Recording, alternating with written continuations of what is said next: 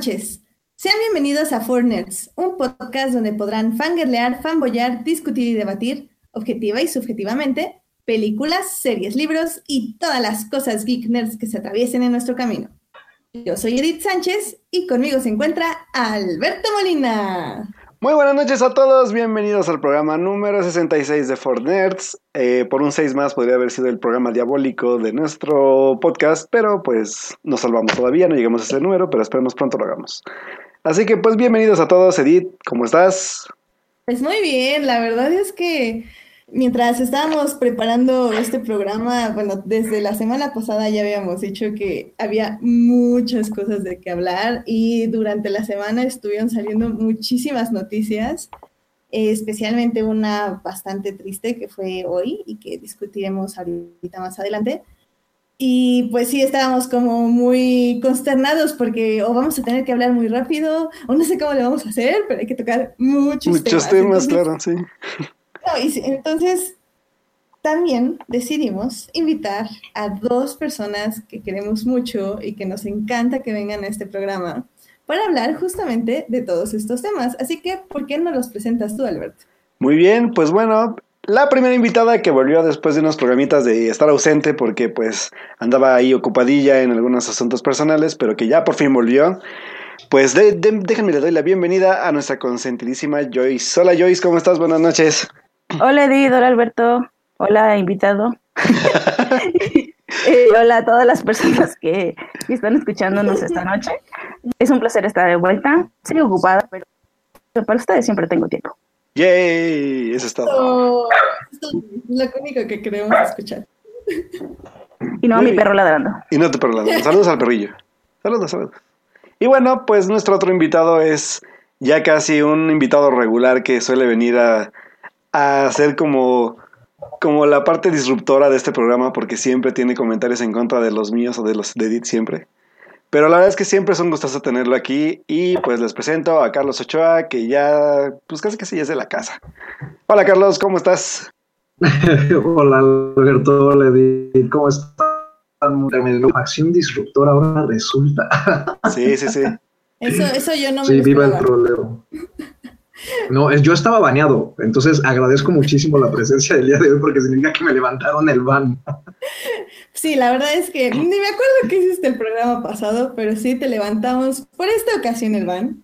Espero que nos este me pruebes este que sí mereces esta este ¿cómo se dice? este desbaneo porque ya en el chat también este Julián viene por su ban de la semana. Yo no sé qué les pasa, o sea, el baneo es castigo, no es para que lo busquen por programa, pero ok.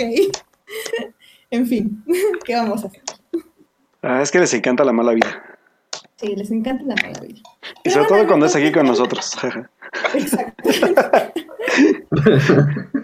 bueno, Están troleando en el chat, ¿cómo Seguramente te están troleando en el chat. El chat, la verdad es que es puro troll, así que si tienen oportunidad de oírnos en vivo, ya saben, es, el chat es una fiesta aparte, sinceramente. Sí, totalmente de acuerdo.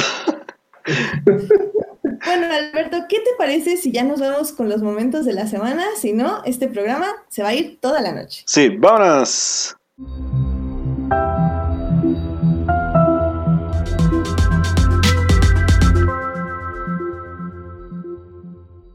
Muy bien, pues aquí ya estamos con los momentos de la semana y pues, ¿por qué Joyce no nos cuentas tu momento de la semana? Ok, yo quiero que sepan que siempre estoy... Miren, básicamente yo soy Chidi de The Good Place. No puedo tomar una decisión, nunca puedo encontrar solo uno y me tomó un rato llegar a pues, un, no sé, cómo me paz con mi decisión porque estuvo muy difícil esta semana, pero creo, creo que va a ser el, el premio de People Choice Award de para Winona Earp, que es una serie que le he comentado a Edith que tiene que ver y a ustedes también que nos escuchan. Es una serie para pasársela bien y, y de fantasía, western. Yo creo que sigue el legado un poco de Buffy, pero es, ese premio es, es mi momento de la semana. Muy bien. Ok, muy bien, muy bien, Joyce. Este, Carlos, ¿cuál es tu momento de la semana? Ay, Dios mío, bueno. De, los cinco que semana- tienes. De los cinco que tengo, no, sí tengo varios, pero no, no voy, a, voy a decir uno. Este, pues yo creo que fue, y es noticia, pero yo creo que fue el, el trailer de Detective Pikachu. No, tenía Sí. para las noticias, pero ok, ok, vamos Sí, con el lo trailer que, de- sa- lo que pasa es que saben que, o sea, este, después de las, eh, tuve un día muy gacho, este, la neta, tuve, tuve un día muy gacho por, por cierta película padrísima pero horrenda a la vez que vi, que es La Clansman. Salí muy bajoneado de la película, luego me- salí de eso, me voy enterando de lo de Stan Lee, que también es otra noticia, y este, y luego me vengo enterando de lo del trailer de, de Detective Pikachu que Alberto me hizo el favor de pasarme, ¿no?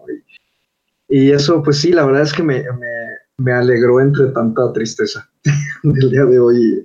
Y, y ver- me sorprendió porque no lo esperaba ver así. Y, este, y me gustó mucho escuchar al Pikachu y, y ver al Jigglypuff también. Entonces, eso, eso es mi momento de la semana. Me, me restauró la fe en la humanidad del día de hoy. Ah, Híjole, mira, yo sí vi eh, como 40 segundos del tráiler y sí me gustó. O sea, de hecho por eso detuve el tráiler, porque dije, ok, va, me la vendiste, voy a, voy a verlo. Pero no sé qué tan convencida estoy de que Pikachu hable y menos con la voz de este... ¿Quién es este reino? Sí, sí, sí, yo estoy igual que tú. Yo estoy igual que tú. O sea, Ahorita- yo escucho a, a Deadpool, o sea, ni siquiera siento que sea como un personaje. o sea, Ahorita, no- ahorita me, me dejarán hablar en el área de noticias sobre ese tema porque es un tema muy interesante. Oh, bueno, yo quería discutirlo, pero está bien, de noticias. El, el mo- el momento fue justo cuando dice pica pica. Ah, ya sé. Sí. Eso, eso lo valió.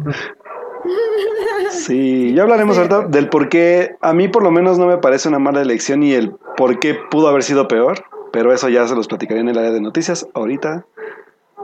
Ahorita Está bien, está bien. Ahorita Todo a su sección. Ahorita, ahorita Porque nerdearemos sobre eso.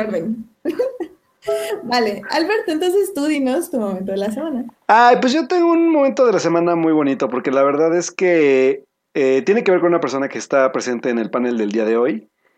Y pues ya hace varios programas, hace pues ya meses, este, no se recordarán que se vivió pues el, la Conque en la ciudad de Querétaro y que pues han de saber que aquí en este panel del día de hoy pues una de nuestras, bueno, nuestra invitada especial de hoy pues es de allá y pudo asistir a este evento. No, Y- soy de Veracruz. Bueno, es de Veracruz pero pudo asistir a ese evento. sí, sí.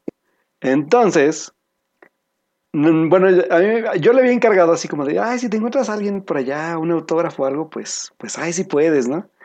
Y pues la verdad es que la, la, la lindísima Joyce me pudo conseguir dos cómics y uno de ellos que, bueno, que es de, de, de la nueva saga de Batman de cómic ahorita, que es, es Batman, ¿no? ¿Cómo se llama? The- Metal, ¿Metal? Knight. Metal Knight. Sí.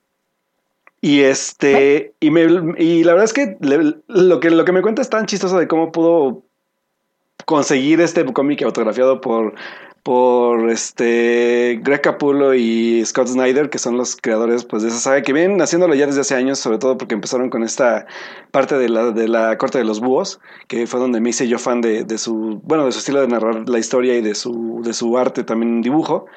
Y pues el- la semana me llegó pues un paquete muy bonito que le agradezco mucho a Joyce habérmelo enviado y que, que lo- lo- los disfruté bastante leerlos y que pues la verdad muchísimas gracias Joyce. Y fue un gran bonito momento de la semana porque algo que sí ha sido bien bonito que se los hemos dicho desde que, desde que pasamos aquel, aquel melancólico y, llorando programa número 50, pues es que el programa nos ha permitido hacer muchos amigos, ah, bueno, a través de este espacio. Y pues Joyce, la verdad es que ya para mí es una, de esas amigas y con quien hemos compartido muchas cosas y además de, de las partes nerds, sino también algunas personales. Así que pues Joyce, muchas gracias y pues por ahí luego Joyce les contará, les va a contar cómo estuvo este rollo de, de qué tan, tan extraño fue poder encontrarse con los creadores sin una, sin una sola ápice de fila de gente, ¿verdad Joyce? Sí, sí, fue. Los planetas se alinearon. Sí, la verdad es que se le alinearon los planetas y pudo conseguir mi regalo, que la verdad, muchas gracias, Joyce. Están muy, muy chido. Y sobre todo que está autografiado, sí, mi momento de la semana. ¡Ay, qué bonito! Ay, Alberto poniéndose cursi. Sí. ¿Qué? Déjame en paz. Sí, ese fue mi momento de la semana, la verdad. Qué cool, qué cool. Muy bien. Eh, pues ya rápido para cerrar estos momentos de la semana, solo les quiero compartir eh, algo que creo que ya estamos hablando todas las semanas, que es obviamente Doctor Who. Y es que el día de ayer se estrenó el episodio Demons of, the, of the Punjab. Eh, básicamente este ya es el episodio 6, si no mal recuerdo, de la serie, es decir, ya estamos a la mitad de lo que van a ser la primera temporada de la terceava, del terceavo Doctor. y me pasó algo muy chistoso porque creo que ya en este momento entiendo qué quiere decir Chris Krimble. Y es que básicamente cada, cada showrunner tiene algo que decir. Y el asunto de Doctor Who es que no es una serie que a fuerza tengas que ver en orden, pues sí, como van saliendo. Es una serie que cada episodio tiene un universo en sí, entonces los puedes ver, puedes ver el episodio 5, luego el 3, luego el 4. Luego también, por ejemplo, Stephen Moffat jugó un poco con esto y si no mal recuerdo, la séptima temporada dijo que ni siquiera los episodios salieron en, en orden. Es decir, si los veías en desorden también te funcionaban perfectamente el caso es que de esto es que a veces es muy difícil saber eh, de qué trata la serie o qué te quiere decir la serie o la temporada en los primeros episodios. Casi siempre ya sabemos más o menos el camino o el objetivo de la serie ya por el episodio 6, 7, 8. En este caso, creo que el mensaje de Doctor Who, de Chris Krimble y de la tercera doctora es muy claro en el aspecto de que son historias sencillas, son historias que se acercan más como al público infantil en el aspecto de que no son complicadas, no tienen tantos viajes en el tiempo, ni vueltas de tuerca, ni nada, o sea, realmente es una historia que tiene un inicio, un medio y un final, eh, pero al mismo tiempo tiene mensajes muy claros muy, muy claros. O sea, si no entiendes el mensaje es porque realmente no lo quieres entender. Em, y tienen un constante plot twist. El plot twist es algo que, pues, la verdad, todo mundo lo sabe. Eh, si están viendo la serie y que no, no les arruino nada, créanme. Pero el plot twist constante de todos estos episodios es que el malo nunca es el que piensas que es el malo. Y lo que está interesante de esta temporada es que el verdadero villano es, es nuestra sombra, es, es, nuestro lado oscuro, es decir, del espectador, de la persona que menos te lo imaginas y que más inocente te parece, pues no. O sea, realmente a veces nosotros somos nuestros propios villanos y Doctor Who deja muy claro eso, muy claro que, que a pesar de esto, tenemos, existe la esperanza y la posibilidad de que tomemos las decisiones correctas para mejorar el mundo. También otra cosa que es muy constante esta temporada es algo que también muy adoca esta época, que es que cada acción, por pequeña que parezca, puede cambiar al mundo. Es decir, no tienes que agarrar eh, un arma y dirigirte al volcán más cercano y aventarte y dispararle al cielo. O sea, no, no, no, no. O sea, el cambio más pequeño, las acciones más pequeñas, a veces pueden ser las más significativas, siempre y cuando se hagan con amor, sin egoísmo y obviamente buscando un mundo mejor. Entonces, la verdad es que Demons of Punjab, este, of the Punjab, es como, creo que es el segundo episodio que más me ha gustado esta temporada. Es muy hermoso, es muy fuerte, se, se ubica en, en 1947, que es la época de la partición en India, donde Pakistán e India se separan. Y pues el mismo doctor te lo dice, o sea, hay, hay millones de muertes y, y ella no puede hacer nada al respecto porque es la historia y así tiene que suceder. Entonces, me gusta mucho cómo están manejando esto de que la historia es así, no se puede cambiar, pero tú puedes hacer pequeñas cosas para que no se vuelva a repetir. y eso es muy importante en esa época y, la verdad es que esta serie de Doctor Who parece que no, parece, como digo, muy sencillos los episodios, parece que no tienen mucho, pero la verdad es que cada episodio lo he estado viendo dos o hasta tres veces y, y se me están quedando, y se me están quedando mucho. La verdad están muy bonitos, están muy bien pensados, en, en ese aspecto al menos. De guion y así podemos discutir cosas, hay, hay hoyos y así, pero, pero al menos creo que el mensaje está muy bonito. Muy bien. Digo, va avanzando bien a pesar de ser un poco más sencilla la serie. Sí, Muy bien.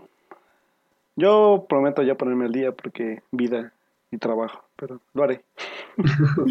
Yo, yo estaba esperando unos cuantos episodios para verla en, de corrido, no la he visto, pero porque quiero verlos ya, ya los voy a ver este fin. Yay. sí, pues ya tienen seis episodios, así que van, adelante. Ah, odio mi pila de cosas por ver. Ya todos, todos odiamos el watchlist, definitivamente. Sí, totalmente.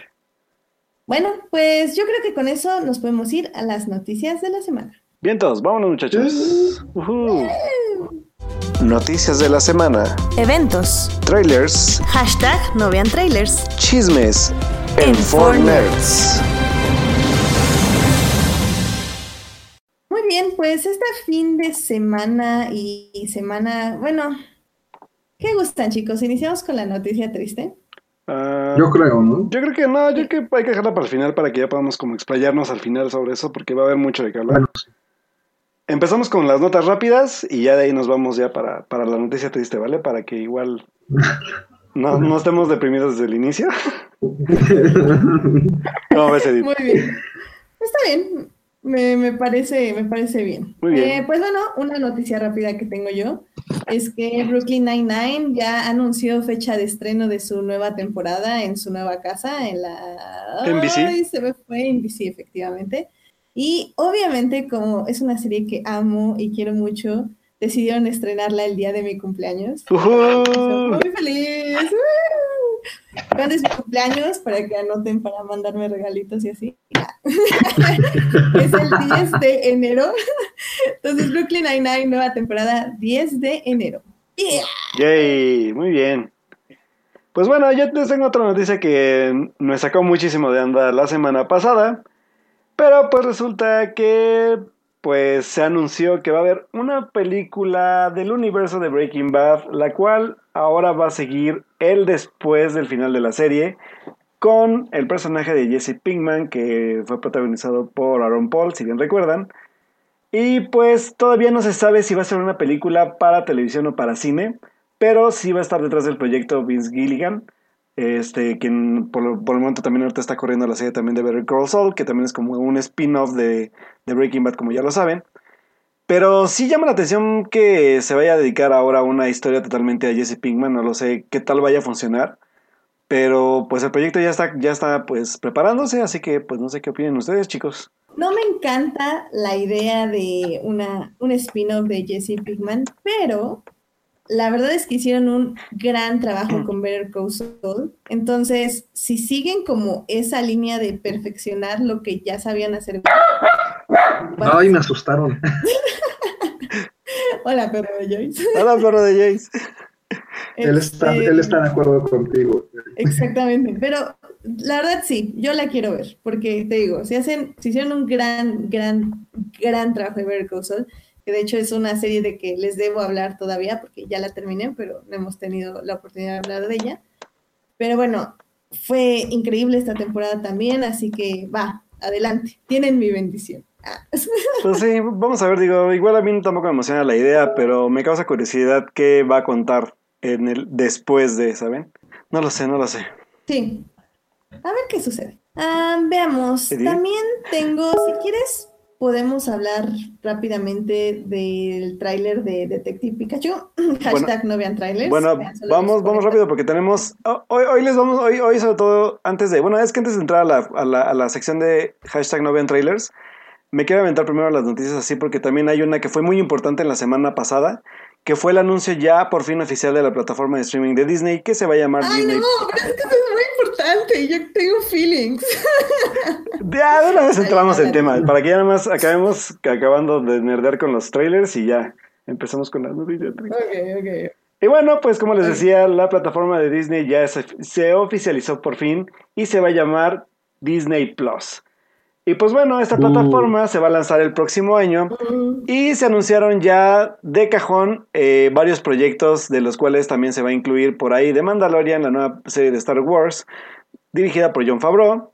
También se anunció una serie que va a estar protagonizada por Diego Luna y que va a hablar de las aventuras de Cassian Andor, su personaje en Rogue One. Y también, se, eh, bueno, el, y, el mismo Tom Hiddleston anunció que también habrá una serie enfocada en el personaje de Loki de Los Vengadores. Así que pues ya se empiezan a anunciar nuevos proyectos para esta plataforma de streaming para empezar a hacer ruido, para llamar la atención de la gente y que obviamente pues empiecen a preparar su cochinito para pagar su suscripción inicial en esta pues plataforma que seguramente va a venir a darles batalla a las demás plataformas como lo es Netflix, como lo es Amazon Prime Video y como también ya lo está haciendo en otros países como Hulu, como Crackle, entre otros. No, y es que Disney, o sea, sabe a lo que se enfrenta, sabe qué competencia tiene. Y digo, todas estas noticias es realmente para que digas bye Netflix y en cuanto salga la cambies, porque como dices, es de Mandalorian, es Loki, pero también tienen esta nueva cosa de Monster Inc., de High School Musical, tienen esto que quieren hacer con Bucky y de Falcon, y esto de Scarlet Witch. Y, por lo que he visto de los anuncios, son producciones de, cine. O sea, quieren tener presupuesto de cine, no presupuesto de televisión. Lo cual también quiere decir que en serio están poniendo todo. Oh, todo para ganar a la gente y para que la gente diga, dejo a Netflix y me voy con Disney, literalmente. Que posiblemente no la dejen, pero a final de cuentas va a ser un pago más de, pues, de plataforma de streaming y pues sobre todo porque también eso de decir que van a echar todo, la verdad es que no creo que les cueste mucho trabajo. Se han hecho mucho dinero con su, con todo lo que ha hecho Marvel, por ejemplo, de inicio. Star Wars ya sabemos que no ha sido tan rentable como quisieran, pero pues sí también les está dejando una ganancia bastante amplia.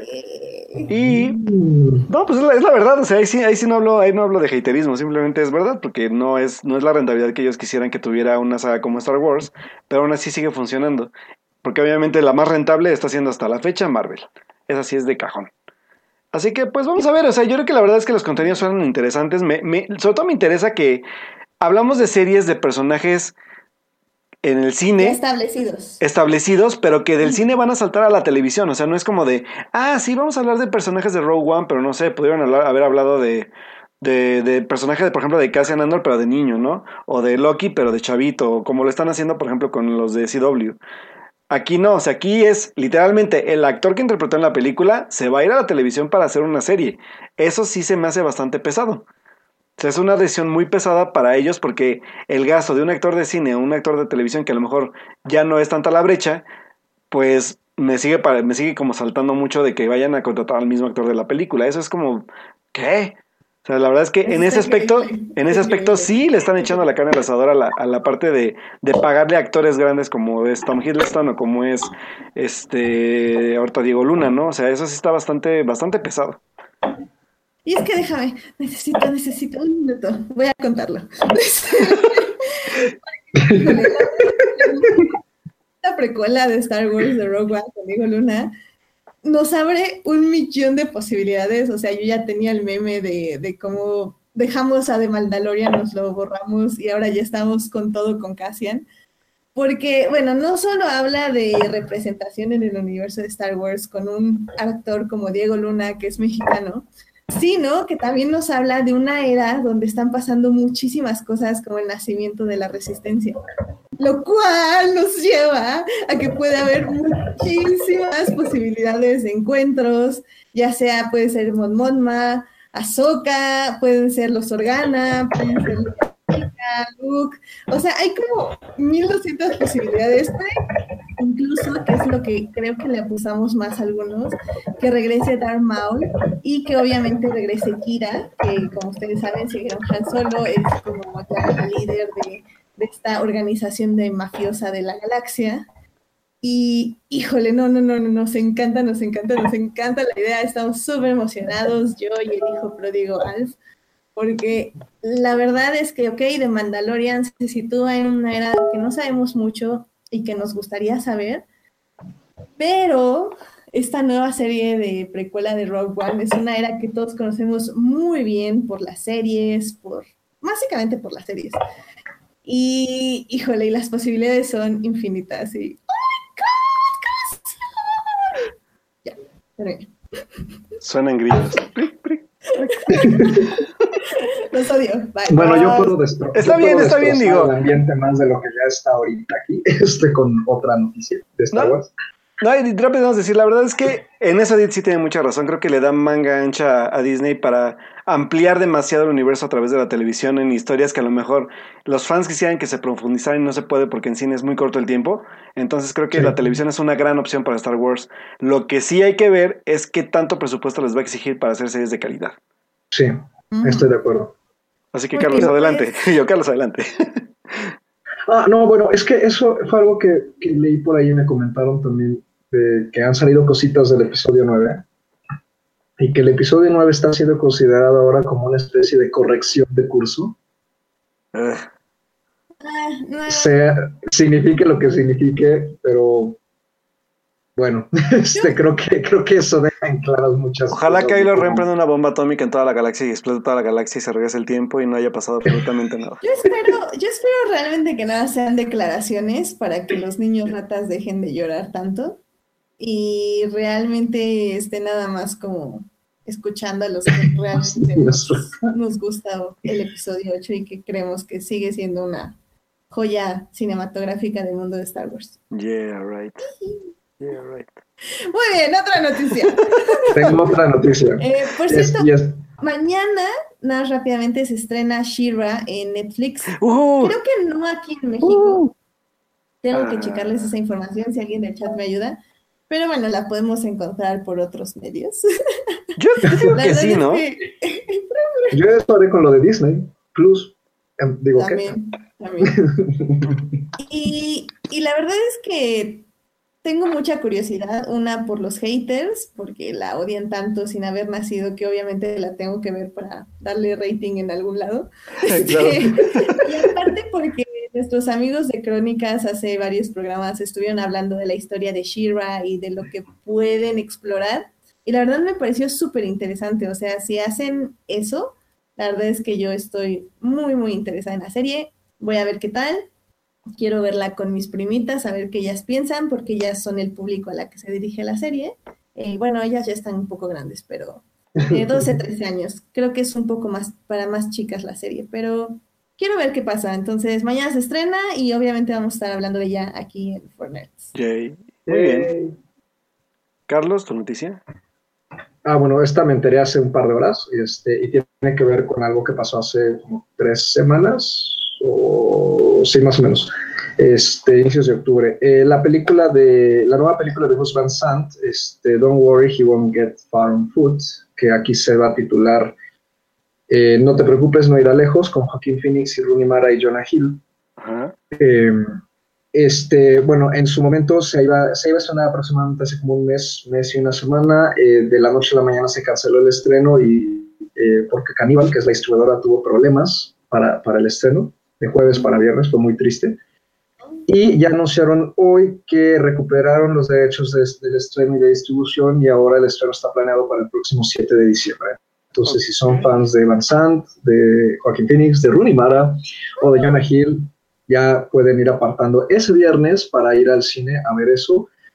Y, y ármense un doble fitur con Roma también, porque pues, ese día también se estrena en cine. Entonces, este, para quienes la esperaban y se decepcionaron por no, por no poder verla en cartelera por la cancelación del estreno, no se preocupen, sí va a llegar. Ok. Muy bien, pues Muy bien. estaremos atentos. Muy bien. ¿Alguna otra noticia? ¿No? Pues ya Pues ahora sí. con los trailers. Ahora sí podemos pasar a la- al apartado de hashtag, no vean trailers que tanto Edith dice y que nunca cumple, obviamente. Pero bueno, eh, tuvimos sí varios trailers, este, además, la- o sea, además de, de los de hoy que fueron los más fuertes, la semana pasada también hubo unos dos trailers más.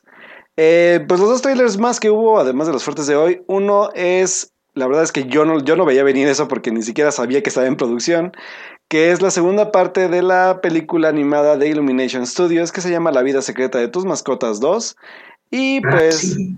Creo que nadie lo esperaba y creo que a nadie le importó mucho porque no hicieron nada de ruido. Pero la verdad es que la, la- la primera película me gustó bastante, es muy divertida. Digo, no es una gran película. Bonita. Pero es muy, muy, muy divertida la película. Es muy una película, obviamente, para un público familiar. Está muy padre. Así que, pues, si les gustó, por ahí pueden esperar la película, pues, a su estreno el próximo año. Y, pues, por otro lado, también salió el avance de la película que al inicio iba a estar estrenada en cines y que de repente Netflix dijo, no, ni más, la vas a estrenar en mi plataforma porque te conviene más por el dinero. La nueva película de el actor y ahora director Andy Serkis, que es una versión un poco más, entre comillas, adulta del libro de la selva y que se va a llamar Mowgli. Se va a estrenar pues en Netflix ya este el próximo mes y ya hay un tráiler más completo que también ya pueden checar pues en la página oficial de Netflix para que pues también si se les anima un poco la historia, la verdad es que yo odio la el libro de la selva, pero a los que les guste, pues la película se ve bien hecha, la verdad, o sea, obviamente tiene una calidad visual de o una producción visual pues sí de cinematográfica totalmente. Entonces, pues por ahí que aquellos que les llame la atención, pues también ahí está ya el avance y pues ya para que les esperen en exactamente un mes, se está en un mes la película. El 7 también, ¿no? O el 12. No, el 12 de diciembre, ¿no? Ah, según yo es el 7. Ah, según yo era el 12. Si la fecha dice 12-7 es porque se usaron el formato al revés. Ah, Según yo es el formato 7. gringo, ¿no? De fechas. No, pero de abril. No, de No, diciembre. 7 de diciembre. No, ah, no, sí, 7 de diciembre, ya, ya lo chequé. sí, 7 de diciembre. Todo el 7 de diciembre, Dios mío. Eh, ese tráiler sí vi un cachito igual.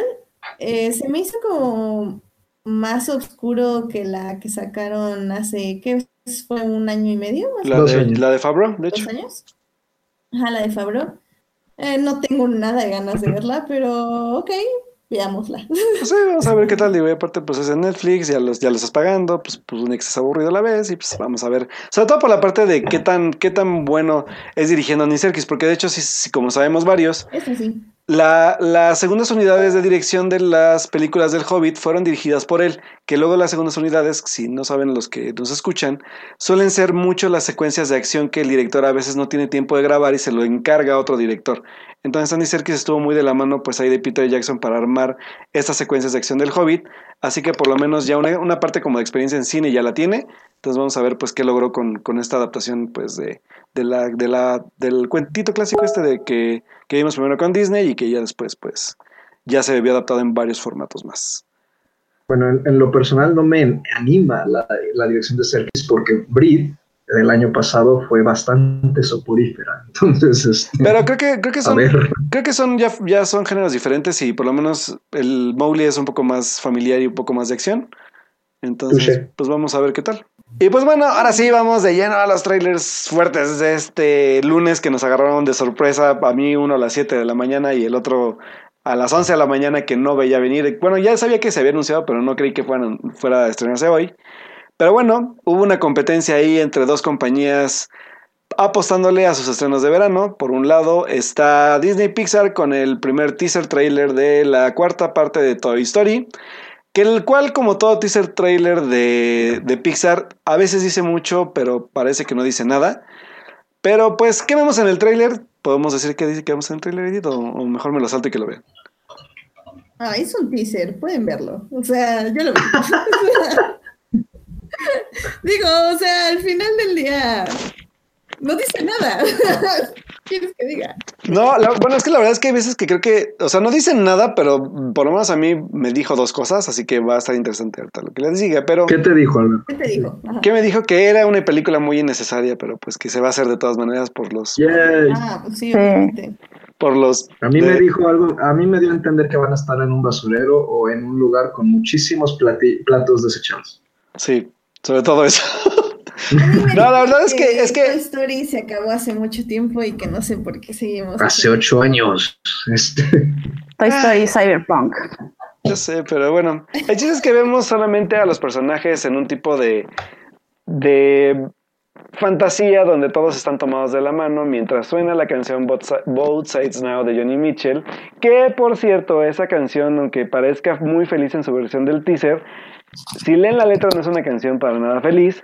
Así que por ahí también tendrá que ver un poco lo que nos quieren decir con, con lo que va a poder ser la película con el Alberto, Mande, Es mande. que no existe tal cosa como Johnny Mitchell y Canción Feliz. Exacto, o sea, entonces lo, lo- lo raro es que dejan, dejan creerle a la gente que es feliz el momento que están viviendo los personajes, ¿sabes? Que aparte hay otra cosa siniestra ahí, que creo que esa canción fue la que se utilizó en los créditos de Hereditary. Mm. Oh. Tan, Mm, mm, suena interesante. No, Llamaste mi atención con Toy Story 4 ahora. No, bueno. Eso, ya- oye, cada rato me está diciendo eso, hablo de una película y me dice, me la vendiste. O sea, Me has vendido Me totalmente Toy Story 4 con un teaser, amigo. ¿Cómo lo hiciste? Es, es que es, es, es como una racha que tienes. Sí, de- se me hace que sí.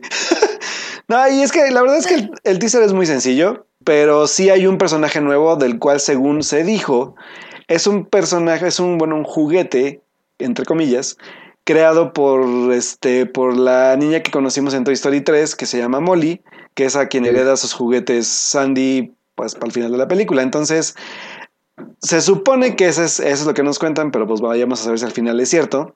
Y sobre todo porque también el, el teaser póster, que es solamente Woody en un fondo como un poco marrón y, y nada de título, ni nada más que Woody como asomando su sombrero y ya, pues eh, no sabemos, Muy trágico. no sabemos si va a ser un final muy trágico o va a ser un inicio, el inicio de una nueva saga de los juguetes.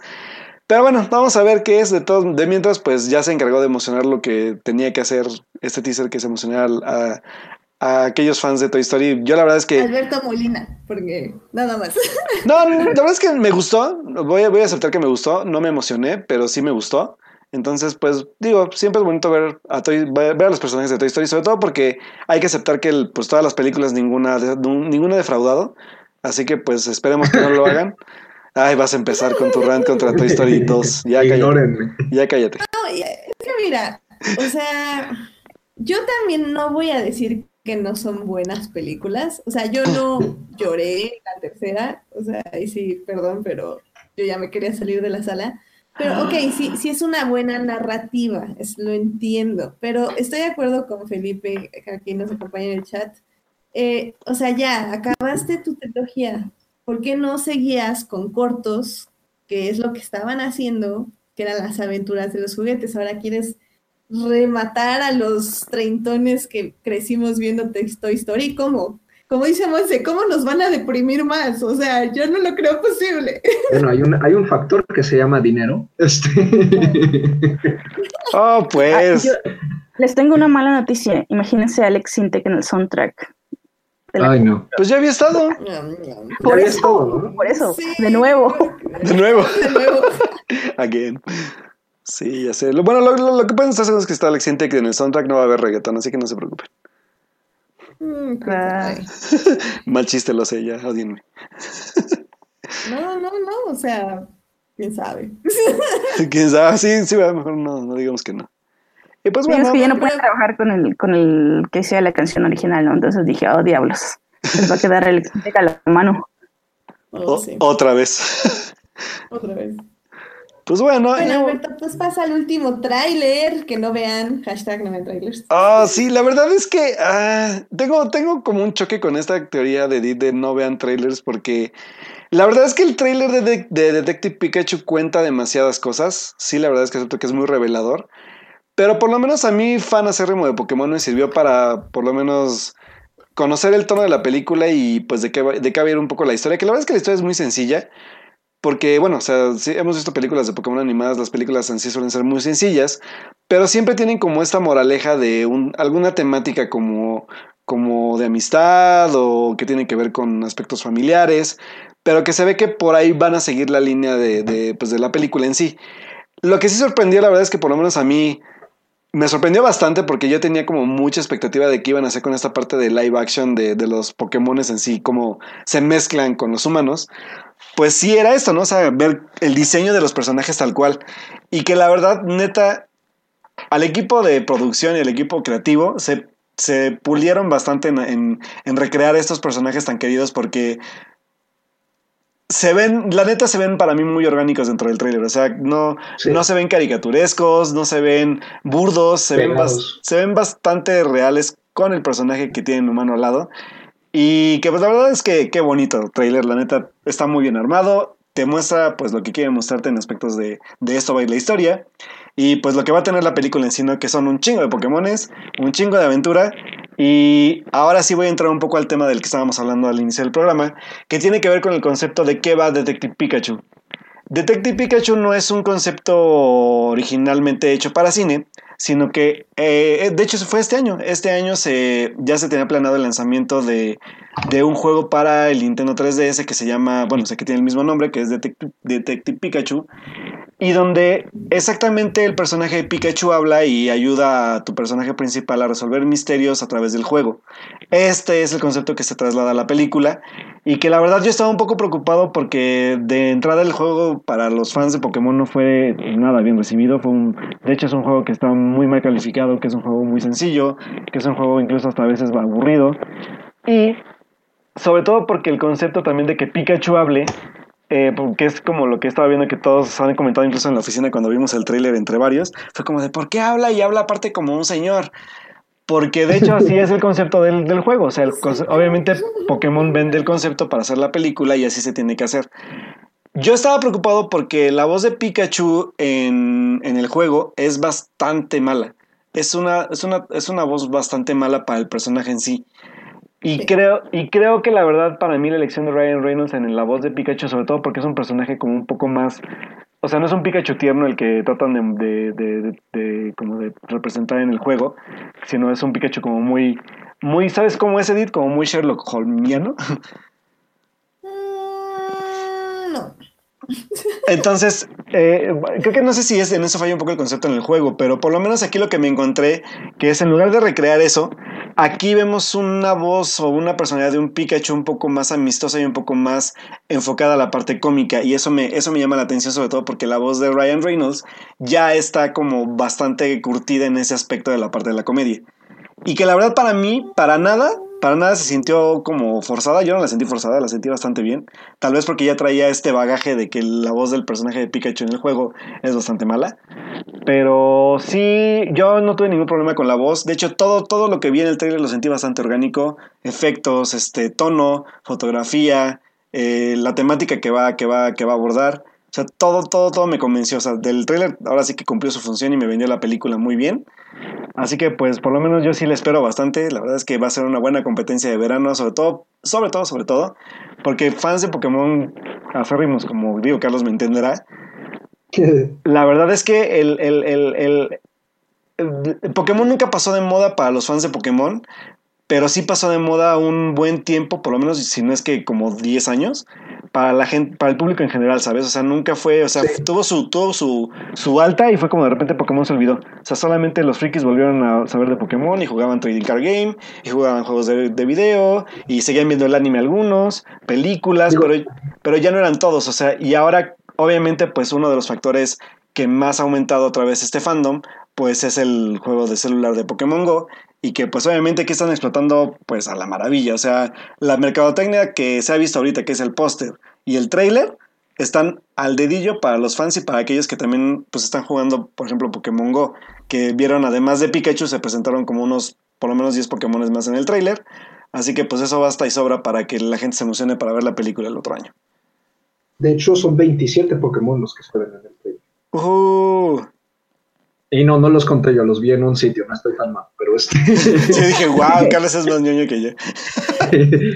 no, no, no, pero este, sí sales cuarto, yo no sabía. Este, eh, eh, pero sí, yo estoy de acuerdo con eso que dice Alberto, porque sí siento, al menos con una generación, digamos como la generación Z, siento que si no fuera por el juego del celular, este, la verdad es que sería una generación que estaría cero conectada con Pokémon. O sea, yo no veo que sea una, un, no suelo ver gente de esa generación que sea la que esté comprando, por ejemplo, los, los juegos que han ido saliendo, ¿no? La versión Luna y Sol y todo eso. Pero, ¿sabes qué? El problema con tu teoría es que la generación Z no era la que estaba dirigida a Pokémon Go, Sí, claro, claro. no tenían celulares con datos. Ey. Y los que teníamos celulares con datos éramos nosotros, los millennials. Entonces, eso es como un poco raro, pero No, no, pero la generación Z es la que va abajo de nosotros. Sí, por eso. Ah, O sea, Ah, es que, sí, ya, ya entendí. ajá, o sea, sus papás eran como los que les pagan los datos, sí es que les pagan datos. Entonces, era más como para nosotros. O sea, no quería decir esto al aire, pero yo me compré un plan de celular solo para jugar Pokémon Go. No, y está, o sea, y, y- y esto, y esto habla bien de, de- de la estrategia porque Pokémon Go fue un, un gran aire de revitalización para la saga, ¿saben? Y sobre todo porque Sí. no solamente es para jugarlo, sino porque la gente se vuelve a involucrar con, con todo, o sea, con películas, con la serie otra vez, con los juegos incluso de Nintendo. Ahorita, por ejemplo, ya creo que sale mañana el nuevo juego de Nintendo Switch para de Pokémon, entonces también ya va a ser como un sobre todo estas estrategias de mercadotecnia y esta como como estrategia general tanto de juegos, películas, juegos de celular y demás, vienen como a hacer un otra vez como revitalizar todo esto que era Pokémon, ¿sabes? Y está padre. Digo, eso, eh, para mí Pokémon siempre fue un, un buen una buena oportunidad narrativa para poder comunicar mensajes de amistad y, y que van como muy mucho a la parte humana. Entonces creo que por ahí creo que va de nuevo y está bien y está padre. Y ahora ver que sea un live action y que la verdad esté bastante bien creado, que eso fue lo que me reconfortó bastante como fanático. Sí, creo que es una muy buena estrategia la que están aplicando y, sobre todo ver que Warner recuperó pues esa minita de oro que tuvo por lo menos del 2000, ¿qué fue?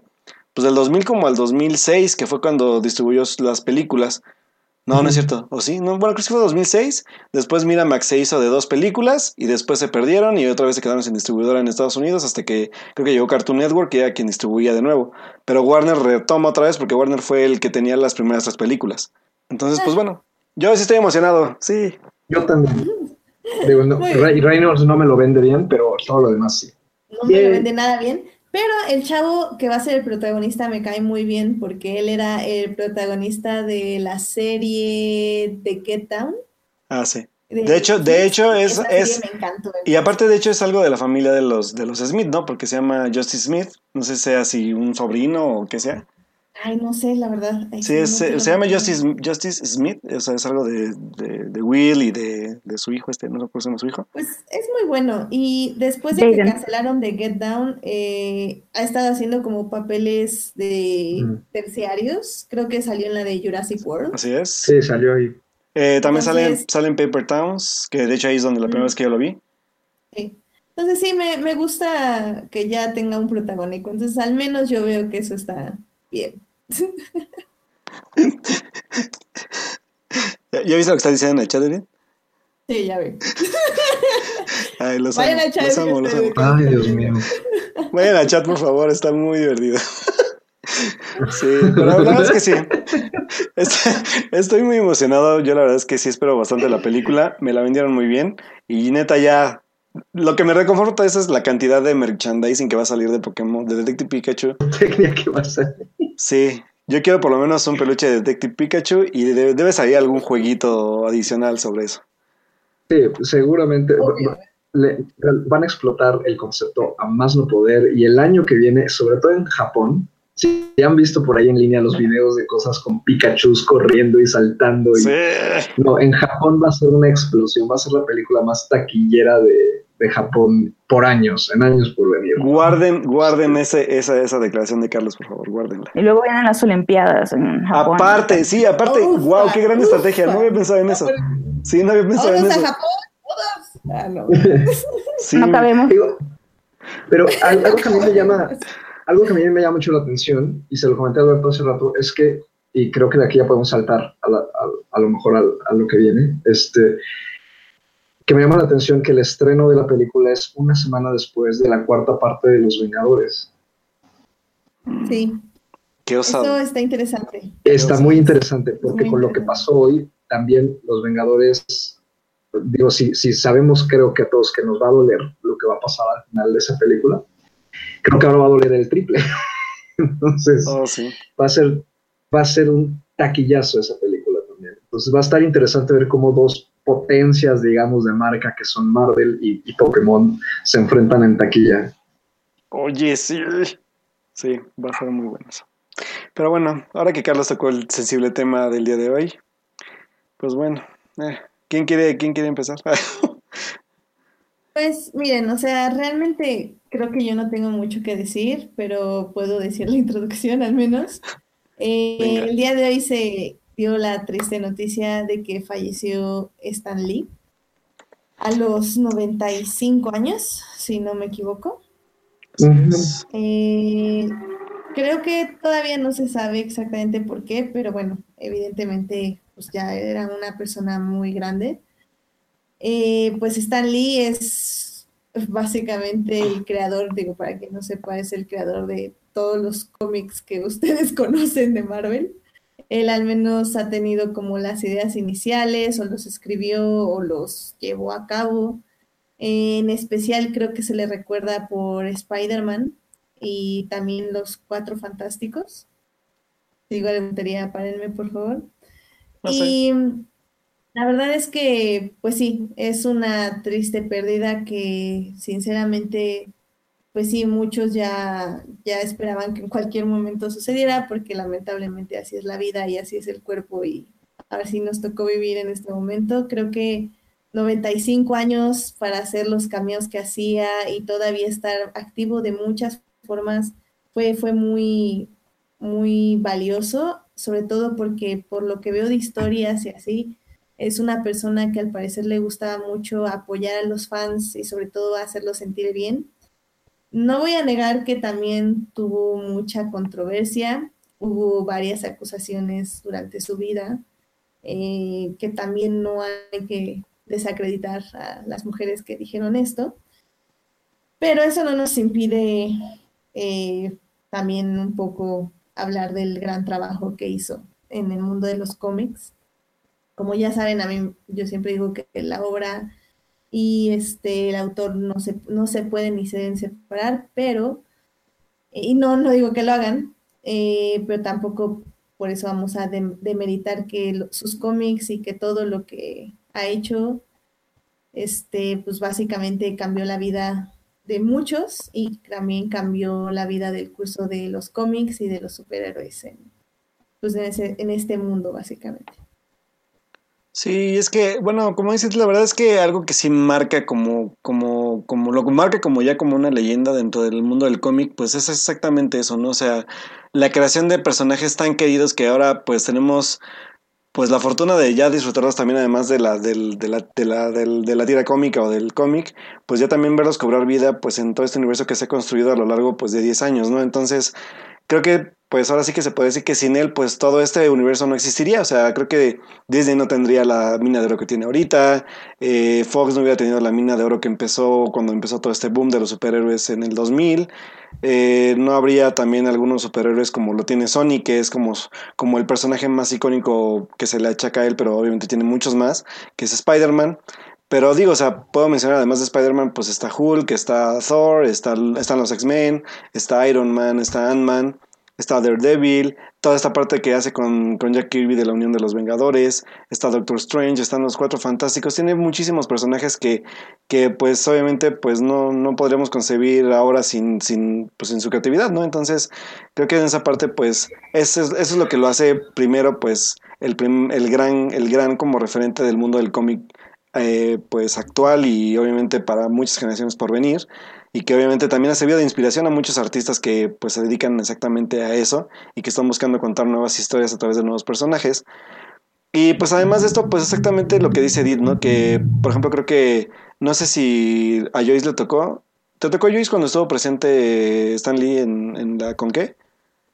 No, no fui, pero bueno, aparte supe que no se podía ni caminar, estaba Me imagino. Sí. Sí, y es que, es que la verdad es que fue, era un gran, un gran ícono y sobre todo por lo que dice Edith, ¿no? Creo que, creo que Stan Lee nunca se caracterizó, lejos de su controversia, de su vida controversial o de lo, de todo lo que pues se, se le acusó y de todo lo que también vivió también por su parte, que era como ya, ya ahorita al final de su vida que eran maltratos por parte de, de varias personas también, que se, se rumoraba eso. Lo que sí es que era, era, era esta parte de que Stanley siempre se mostró como una persona bastante accesible para sus fanáticos. O sea, sus fanáticos iban a las convenciones, se lo encontraban y siempre les firmaba algo, siempre tenía una buena cara para todos ellos, siempre les comentaba algo. O sea, creo que en el aspecto de trato fan con, con creador, eh, nunca tuvo algún tipo como de controversia así, siempre fue como bastante accesible hacia los fans y sobre todo un gran personaje frente a las cámaras, o sea, siempre fue bastante divertido, tenía un, un gran carisma y, y obviamente pues había detrás muchas historias que contar sobre la creación de sus personajes, ¿no? Entonces esa parte ya de menos lo hace como alguien que a quien recordar y sobre todo por, por lo logrado, ¿no? Entonces creo que sí, el, el mundo del cómic sí, Stan Lee no sería lo mismo y sobre todo pues ahora el cine de superhéroes, ¿no? Y más sobre todo porque estos homenajes que, que, que se le rendían en las películas porque se sabía que él era parte angular de todo este boom de los superhéroes tanto en el cine como en el cómic, pues se le hacían homenajes con esos cameos de los cuales él pues estaba totalmente feliz de participar, ¿no? Que creo que yo estaba contando hace rato los cameos de Marvel solamente, pero dije, no, no es cierto, se tienen más cameos. O sea, desde X-Men, desde la parte de Spider-Man, cameos en series de televisión, cameos incluso en, en aspectos de, set, de películas y series animadas. Eh, de, creo que incluso el último que, vamos, que vimos o que vamos a ver, no lo sé, que es el de Teen Titans Go, que incluso ni siquiera es de Marvel, pero pues se presta también para, para la parte de, de la película de, de, de, los personajes estos de DC. Entonces, pues creo que la verdad sí es una pérdida bastante, pues sí, bastante importante para, para el mundo de no solamente del cómic, sino del entretenimiento en general. Entonces, porque más allá también, más allá de, de, de, de hacer cómics y, y de ser un gran creador de cómics, también por ahí estuvo involucrado pues obviamente en las, en las películas como productor, también por ahí hizo guiones para series y incluso intentó entrar un rato al mundo del cómic japonés o del manga. Entonces creo que Stan Lee tiene como bastantes referentes de pues de la parte de creación de personajes y de, de cómo se involucró en, en, este mundo del entretenimiento y sobre todo porque la verdad es que también fue visionario en saber que, que eso de alguna u otra forma le iba a dejar una gran herencia. Entonces, pues, pues sí, es la, es la gran verdad, ¿no? O sea, también pues esto es negocio. Entonces, pues el señor supo meterse bastante bien y sobre todo pues en la parte de, de ser productor de las películas de sus propios héroes, ¿no? Entonces, pues sí, creo que sí es una pérdida bastante pues sí, bastante conmocionante, pero aún así, pues obviamente también ya estaba grande, eso, eso se entiende. Pero pues sí, sí se, sí se pierde un, un, un gran como, como, como una gran leyenda del, del, mundo del entretenimiento. Así que pues, pues aquellos que les tocó verlo por lo menos en la Conque, pues qué bueno que lo lograron conocer, sobre todo por ahí nuestro hijo Prodigo Alf, que sí lo, lo vio creo que a metros de distancia. Pero pues la verdad es que sí, sí se va un, un, un grande de, de todo este mundo del entretenimiento que tanto nos gusta ahorita que, mencionabas lo de los cameos, sí, creo que sí terminó por grabar su cameo para Captain Marvel y para Avengers. Ah, muy bien, entonces todavía nos faltan dos. Muy bien, pues sí. Sí, nos faltan dos cameos. Y este. Y, y un cameo muy bonito es el de. El de Big Hero 6, ¿no? Ah, también es muy bonito, sí. sí. también está muy, muy bonito. También, sí. También ahí tiene cameos, y... tiene cameos en los Simpsons también, creo. Eh, Tiene que cambiar muchísimos lados. Salía, salían de Big Bang Theory también, me acuerdo. Sí, también, también. Entonces sí, la verdad sí. es que es que ya era un icono de todo este, de esta cultura como, como popular ya de todo, de televisión, cómics, películas y demás. O sea, creo que, pues la verdad es que yo creo que es de los pocos que lo han logrado y que lo han librado bien y que, y que pues ahora sí como dice Edith, a lo mejor sí tendrá ahí algunas cuestiones, pero pues también la obra que ha hecho pues obviamente no se puede negar y que pues va a quedar pues grabada para muchos años porque digo no por nada llevamos tantas películas de Marvel no entonces pues ahí está. Sí y, y bueno yo también como como Edith quiero decir que voy a hablar del, del creador no no de las controversias de, que pueda tener en su vida privada porque digo este que por cierto salieron ya en esta etapa final de su vida no eh, sí, sí me, me, gustaría señalar que yo creo que sin Stan Lee no existiría el superhéroe como hoy lo conocemos, porque uh -huh. hay que recordar que Marvel de alguna manera es un poco una respuesta a lo que no estaba haciendo DC en su momento y muchas características es, es lo que hoy estamos viendo en justamente todas estas adaptaciones eh, televisivas o cinematográficas de todos de todos los superhéroes, ¿no? Entonces eh, ahí es donde yo creo que juega un papel también clave, además de que era la pues la, la cara de, de, todo, de todo el universo de, de, cómics ¿no? en el mundo. Me parece que él era el embajador por excelencia. Y por ahí comentaba en Twitter que, que a mí lo que me estaba como conmoviendo o pues sí, no, no me lo llegué a esperar, fue cómo, cómo su trabajo impactó en la vida de tantas personas, ¿no? Sí. Eh, y ni siquiera podemos estar hablando de una sola generación, estamos hablando de generaciones eh, enteras, ¿no? Claro. Y bueno, eso siempre será su legado, ¿no? cambiar la narrativa de, del cómic para siempre. Justo ahorita retomando eso que dice Joyce, a mí creo que eso fue, digo, la noticia fue bien extraña porque me, este, me, llegó un mensaje de mi hermano y, y, nada más decía eso, ¿no? Se murió Stan Lee y yo así de, me lleva el tren, ¿no? Este, y fue como, pues no me, no me sorprendió por la edad, ¿no? Como decíamos.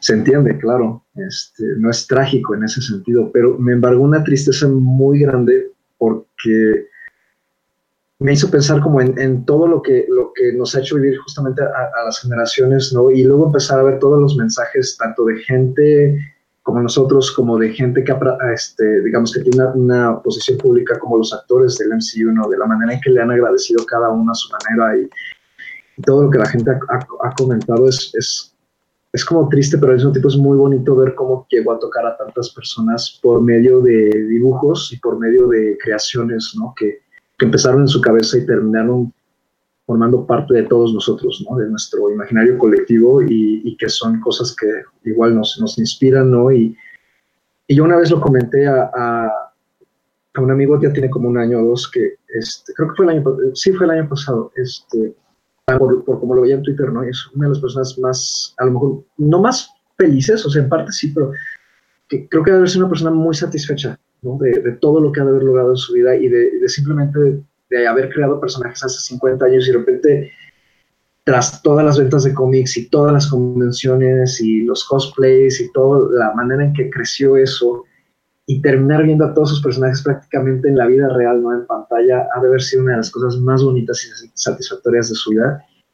Y por eso lo admiro muchísimo, porque es alguien que, es, que vivió sus sueños al máximo, ¿no? Y, y, además de eso, le trajo un bien al mundo incomparable, ¿no? Que, no se puede medir. ¿no? Él mismo lo dice en una cita que anda circulando mucho, que el, el, entretener a, las personas es algo bueno. ¿no? Y valioso. Y valioso. Em, pues nada más rápido decir que en el chat nos está diciendo Uriel que él también lo conoció y pues también se oye como muy contento de haber tenido esa oportunidad. Ay, qué padre, sí, bueno, es una gran pérdida. Sí, pero tenemos ahora sí que su legado para recordarlo y pues como dicen ya vamos a tener lo que sigue de Avengers, obviamente ahí va a tener su último cameo y tal vez una gran dedicatoria final porque pues también es la conclusión de esta fase de Según aquí en el chat nos dice Alberto Morán que el último cameo va a ser en Far From Home, en la última de Spider-Man. Ah, mira. Sé que sí grabó hasta Far From, Far From Home, así que sí lo vamos a ver todavía. se estrena antes de Avengers, ¿no? No, después. No, es después. Ah, ok. Bueno, pues ahí está. Lo veremos hasta en Spider-Man. Muy bien. Ah. Pues bueno.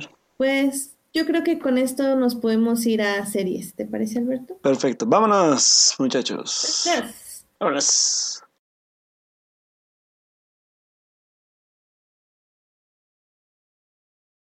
Chicos, pues para cambiar un poco las riendas, pero no tanto, porque vamos a hablar de otra serie de Marvel, eh, una serie de Marvel que extrañamente Netflix todavía no cancela, que yo creo que ya está cerca de cancelarla, sinceramente.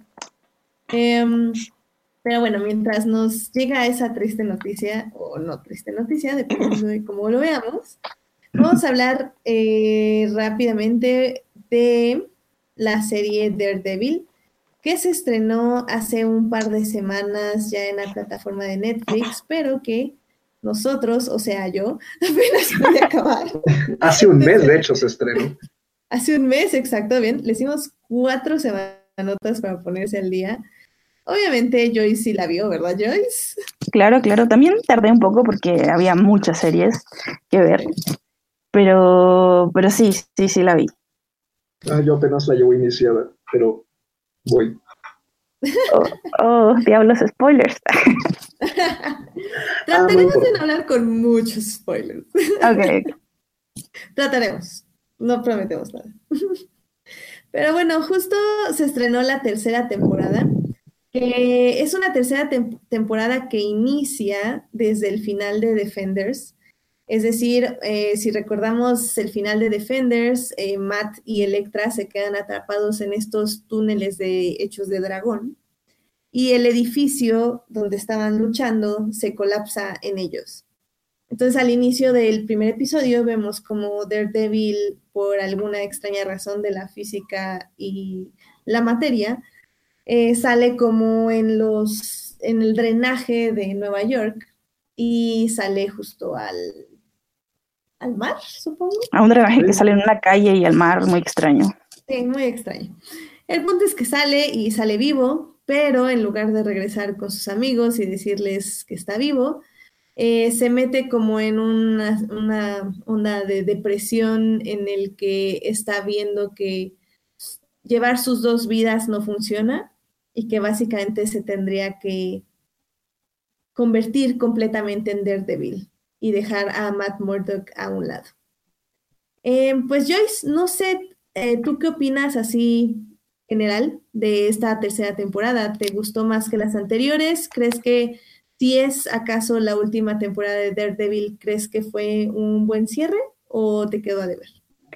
Pues mira, me parecen muy pertinentes tus preguntas porque son como las dos eh, ejes que, que, creo que son los más importantes del significado de esta tercera temporada. Uno, sí, me pareció superior, superior a las otras dos, eh, por la sencilla razón que todos eh, en el elenco, todos los personajes, eh, digamos desde secundario más secundario hasta los protagonistas que son Kingpin y el mismo Daredevil, están en un nivel muy, muy alto. Este, con una historia que, si bien por momentos no puede ser, no es tan sólida como en otros, me parece a mí que los personajes están, de verdad, o sea, disfruté cada, cada minuto de ver estas historias individuales eh, ayudándose colectivamente para crear algo de muy buena calidad en, al final. Eh, no, no tiene un 10 perfecto para mí, pero un 9 muy, muy, muy sólido sí lo tiene este, para mí.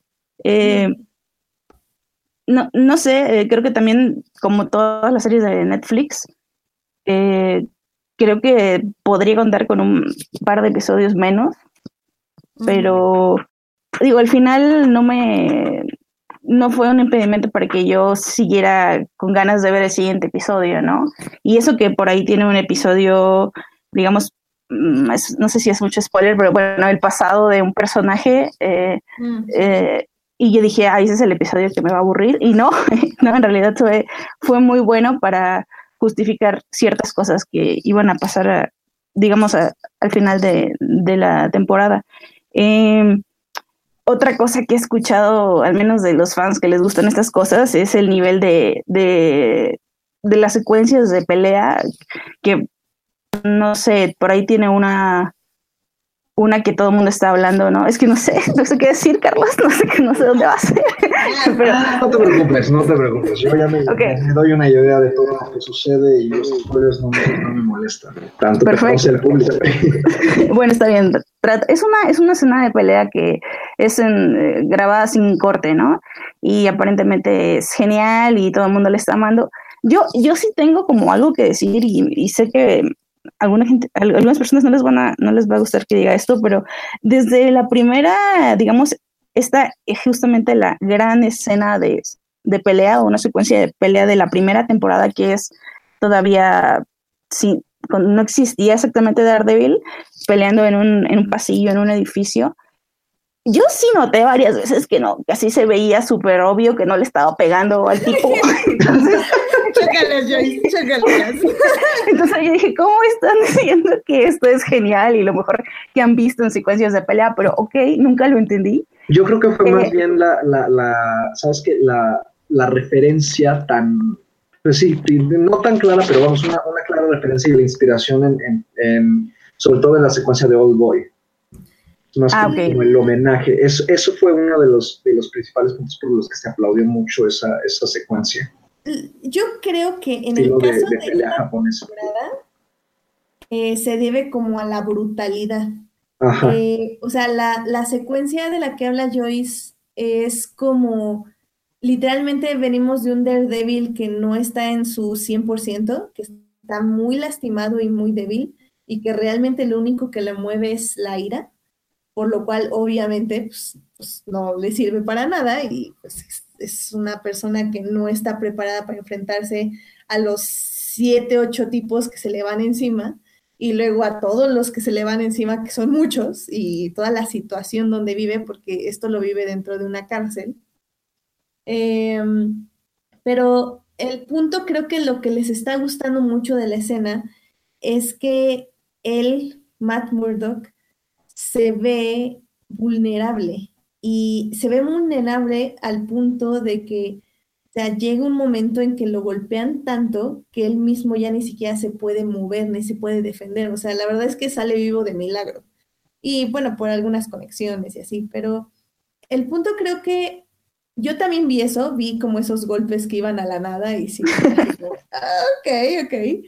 Pero creo que la actuación de, del actor que le hace de Daredevil, que se me acaba de decir su nombre como siempre, ya sabes. Charlie Cox. Charlie Cox. Exactamente. Bendito Eh, sea. Em, creo que su actuación te lo vende muy, muy bien y te vende esa tensión y obviamente la cámara, la iluminación, la manera en que se desarrolla la escena dentro de la edición, se podría decir, de la fotografía, es una escena muy, muy bien realizada, sinceramente. No, yo estoy de acuerdo, así, pero de acuerdísimo contigo, eso totalmente me lo vende, pero tengo que decir que he escuchado y leído que las, las se- secuencias de artes marciales, casi comparándolas, no sé, con el tigre y el dragón, y yo de, a ver, o sea, vamos a darle valor a lo que tiene valor, vamos a darle valor a lo que tiene valor, y decir que sí se nota que, mira, el brazo le pasó así como dos metros arriba de la cabeza, pero bueno, es- eso no es lo que estás comprando, estás comprando justamente esa, esa actuación o ese, ese sentimiento, ese momento en que Daredevil te está transmitiendo todo lo que estás sintiendo, ¿no? Eso sí te lo compro, pero totalmente. Sí, porque mira, así, un popular opinion, la verdad es que las peleas de Iron Fist de esta temporada que pasó, la segunda temporada, estaban mejor coreografiadas que las de Daredevil. Te creo. No, a lo que, en lo que me refiero a que en el aspecto como físico, pero obviamente Iron Fist no tiene para nada la maestría de cámara ni de dirección. O sea, Ni el actor, ni el actor. obviamente, obviamente el actor. Mm, ¿Tienes algo más que decir, Joyce? No sé. Bueno, lo último que decir, bueno, cerrar esto diciendo que véanla, si no la han visto, por favor. Eh, por momentos hasta parece un thriller policíaco muy, muy entretenido, muy, a veces exagerando de los giros, pero como dije, nunca, nunca te dan ganas como dejarla, de, de dejarla de ver. Eh, ¿No te pareció predecible? Perdón. Este, no, el, el final, como me, me pareció flojo, Sí. o sea, todo el resto de la serie, ahí es donde se me va para mí el, el 10. Bueno, y algo que puse también por ahí en redes de que me hubiera encantado, pero sí, ya de manera de algo que yo sé que no va a pasar nunca, pero me hubiera encantado que Daredevil terminara con esa escena que terminó Ant-Man y the, and the Wasp, de, ¿saben? Sí, sí, ya, ya, ya salió hace mucho tiempo, así que diré que es donde estos, los, los personajes este, pues también son víctimas de, de Thanos, ¿no? Eso me hubiera encantado porque creo que Daredevil ha sido muy inteligente en cómo manejar su conexión con el MCU sin necesitarla. No sé si me explico. O sea, sí, Sí. está ahí, pero yo no la necesito, yo me puedo sostener Ujú. este, por, por mí mismo, ¿no? Por ejemplo, sí he escuchado que se quejan, por ejemplo, en, en Age of Shield, of Shield o algo así, pero, pero acá no, no es algo así. Y, y bueno, no sé, eh, también, también decir que lo que decías de, es que yo, yo, yo de verdad que tengo, creo, otro tipo de opiniones más como e- socioeconómicas. ¿En qué momento, hasta dónde les va a funcionar esto de a nuestra generación, por ejemplo, económicamente tristes? ¿Hasta dónde les va a funcionar seguir sacando y sacando este, plataformas? Era un poco como lo que me refería la última vez que hablamos, cuando dije que eh, Maseki iba a sacar su propia plataforma de stream.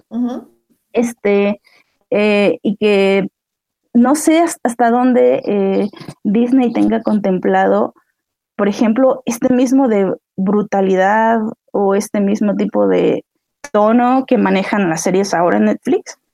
Eh, como que yo pensaba que estaba más consensuado, pero he estado leyendo y veo que también hay muchas dudas de hasta dónde va a llegar Disney con estas series que ya van para allá o no van, o serán reboot o algo, no sabemos, pero pues que Netflix no tienen mucho futuro. Y hasta dónde nosotros estamos dispuestos a seguir pagando y pagando. O sea, yo sé que quiero, yo sé que quiero tener la de DC, yo sé que quiero tener a lo mejor después la de Marvel, pero no sé hasta dónde va a alcanzar el dinero. Entonces, esa es como una pregunta en mi mente. No, y digo, tenemos la fortuna, comillas, comillas, de vivir en un país tercermundista, porque en Estados Unidos, Canadá y así, o sea, no puedes adquirir estas series por otros métodos, o sea, o pagas o pagas, o te vas a la cárcel. Entonces sí, sí, está, está cañón, sí. Ah, pero digo, eh, no quiero profundizar muchísimo el tema de las plataformas porque creo que es algo que, que nuestro gran sistema capitalista en sus defectos no contemplados porque nadie los vio venir, ja, eh, se va a en algún punto. o sea, en el aspecto de que, pues sí, van a quebrar empresas y se van a fusionar y, y así. O sea, vamos a estar entre que surgen, quiebran, se unen, surgen, quiebran, se unen. Lo cual nunca es eficiente, pero pues obviamente el sistema capitalista se, distingue por su ineficiencia. Em, pero en fin, o sea, sobre Daredevil, a mí me gustaría decir que sí, o sea, estoy completamente de acuerdo con todo lo que dijiste, Joyce. creo que sí es su mejor temporada.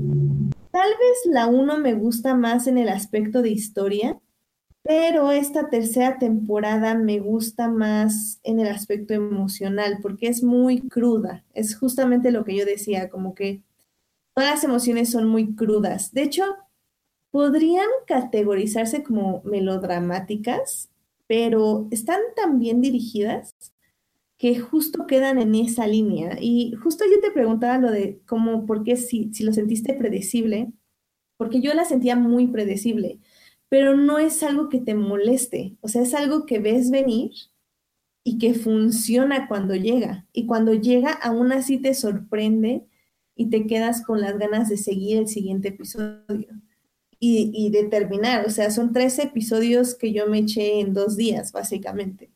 Sí. es algo que, que, funciona muy bien. Y algo, algo que tiene, digo, volviendo al tema de los personajes secundarios, ¿no?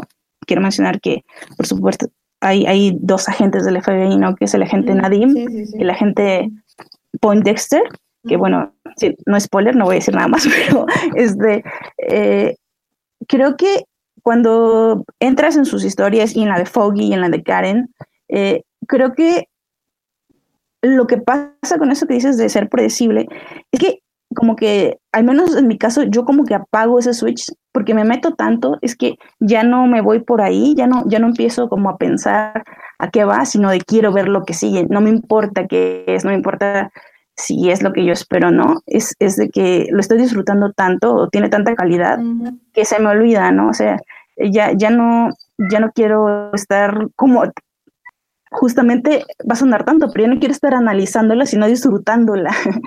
Solo quiero seguir viéndola y, y digo, el final, sí, sí, tal vez ahí sí estoy de acuerdo, el final como fue más hacia ese lado, pero, pero igual, súper disfrutable y, y con muchas incógnitas en el futuro de, de Daredevil en el eh, pues en Netflix, ¿no? Y sabemos que The Punisher ya está rodada y Jessica Jones está rodando, pero de Daredevil no sabemos nada.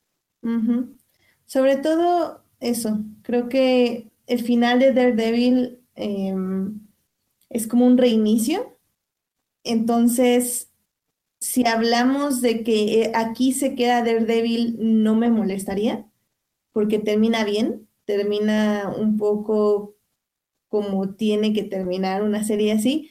A mí el final no me gustó para nada, se me hizo muy, muy fácil como en guion, o sea, como, ¿cómo arreglamos todo este desastre? Ah, claro, haz esto, esto y esto. Ah, sí, en tres líneas y un minuto lo arreglamos todo. Y, digo, en el aspecto del personaje de Daredevil creo que termina muy bien, o sea, termina todo su viaje emocional, pero me queda de ver con el viaje emocional del villano.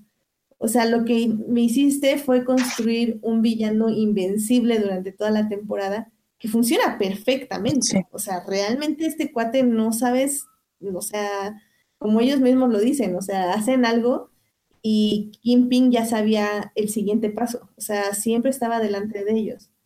Entonces, que lo derrote de esa forma me parece como casi está gracioso. Sí, ridículo, sí. Sí, ridículo, es como, ¿neta? o sea, ¿en serio? Y, y la verdad que podían haber hecho algo más interesante con esta relación que tiene con Vanessa. Creo que si hubieran explotado un poquito más esa relación, se hubiera podido autodestruir el Kimping con Vanessa a su lado. Sí, de acuerdo.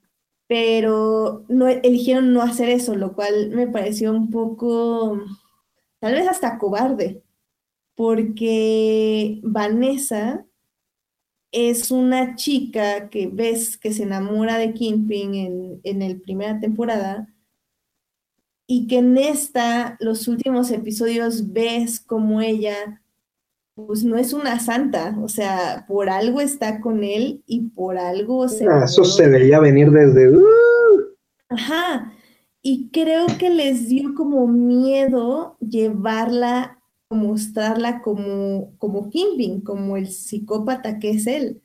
Entonces, creo que si hubiéramos explotado mejor a ese personaje y las posibilidades que tenía, hubiéramos tenido un gran final. No lo tuvimos, pero aún así creo que fue una buena conclusión, al menos para nuestros héroes. Y también para Foggy y para Karen, de hecho. Por cierto, bueno, una pregunta de, ¿es para ti la mejor serie de superhéroes, o la mejor temporada sobre en series en, en general? Mm,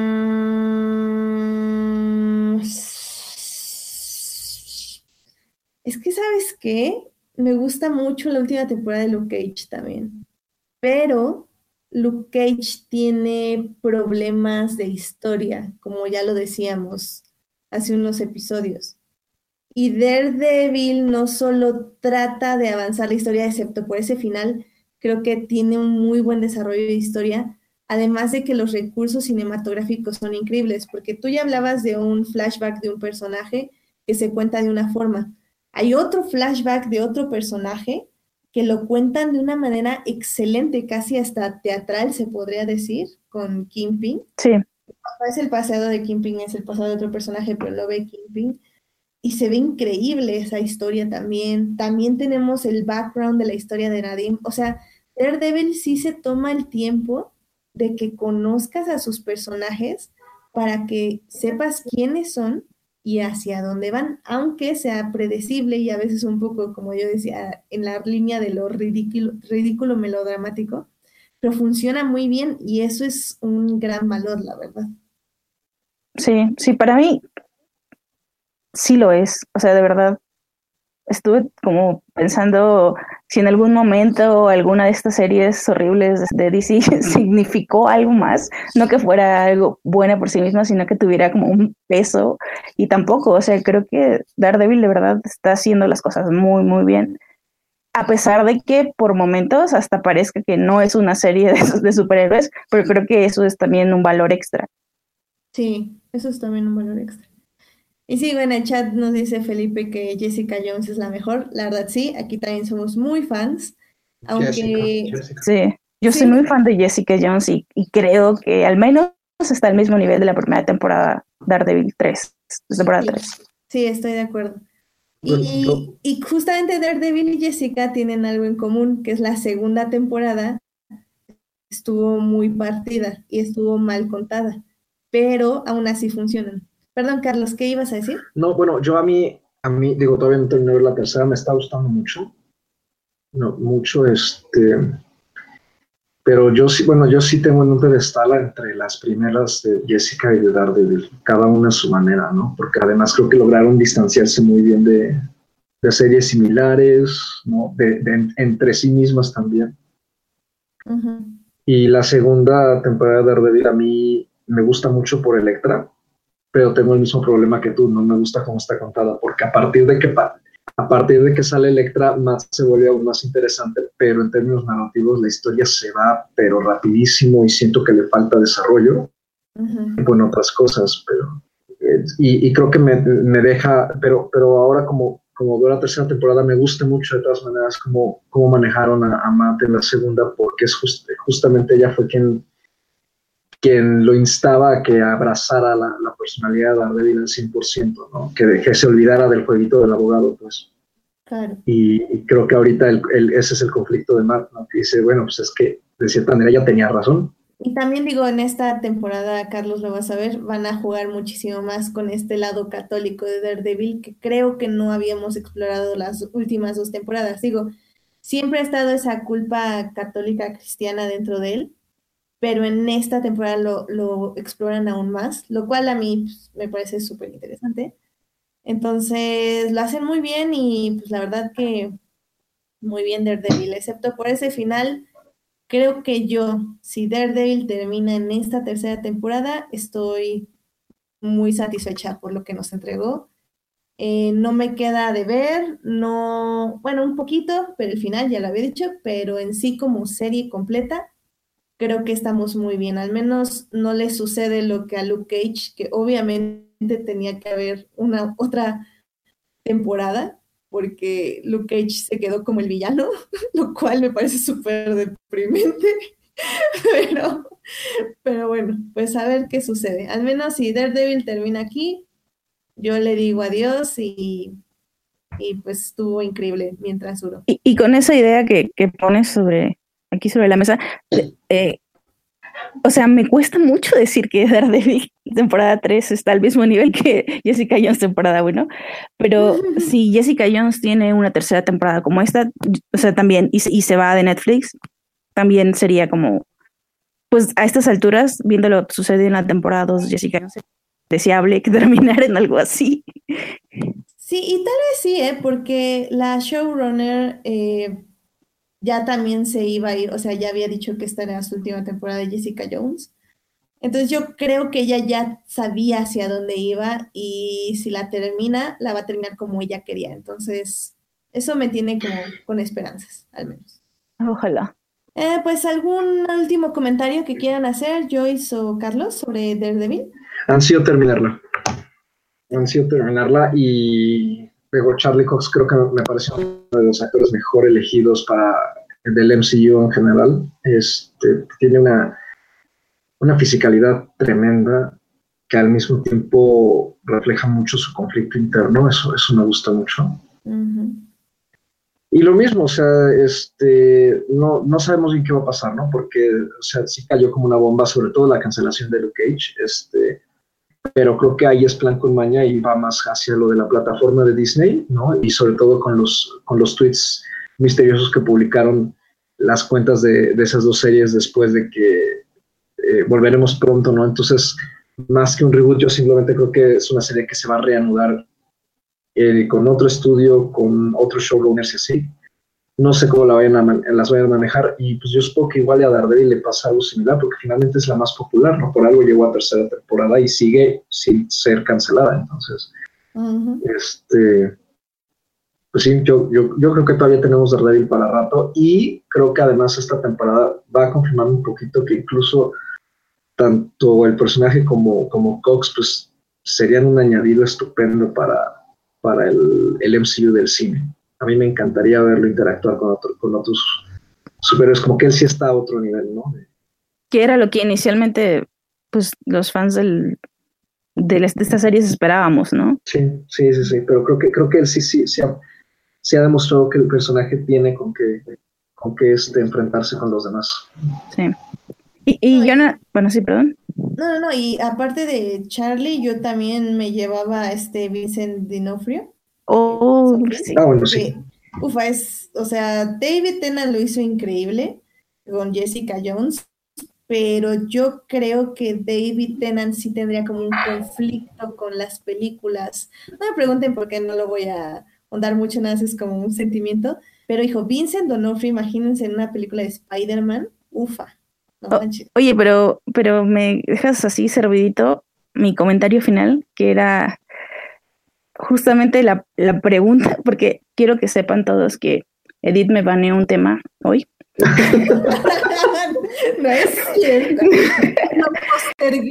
Entonces, entonces este, sol- solo diré que la pregunta o, o lo que me dejó Daredevil, la temporada 3 de Daredevil fue, ¿y si DC hubiera elegido este tono para todo lo que hubiera hecho cinematográficamente?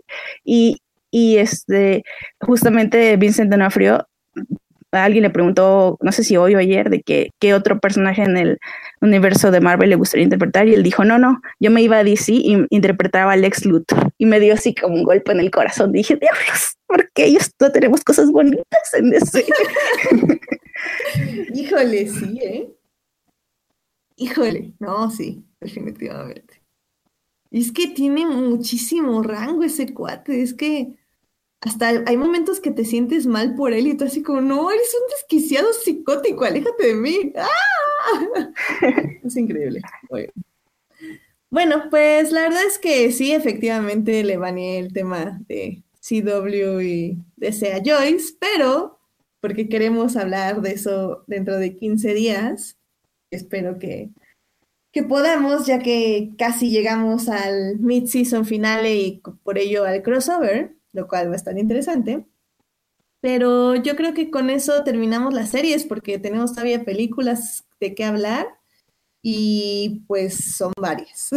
o al menos yo quiero sacar algo rapidísimo de tu sistema de CW. No, no, para nada, eh, me los quedé muy, muy bien enterraditos en mi corazón. Está bien. Perfecto. Entonces vámonos a películas. Alberto, ¿estás despierto? ¿Estás por ahí? Hola, ¿siguen ahí? Hola. Es su fantasma. Yo solo quiero apuntar algo rápido, señores, porque ya hablamos mucho de las series de Netflix de Marvel, pero por ahí hay una serie que ya pronto hablaremos de ella, que es la nueva serie de Sabrina, que por cierto también tenía que haber sido noticia, pero la voy a decir rápido porque estamos en series. Sabrina va a tener un episodio especial de Navidad, así que aquellos que fueron fans de la serie y que ya la acabaron, pues esperen un episodio más para antes de que acabe el año. Así que atentos con eso. Ah, sí, muy bien. Ah, tengo, tengo todavía para acabarla, para verla más. Sí, todavía. to- to- to- todavía falta. En, en 15 días hablamos de Sabrina en este programa, así que ya están avisados para que se apuren a terminar la primera temporada. Para Semana Santa del episodio de Navidad. Exacto.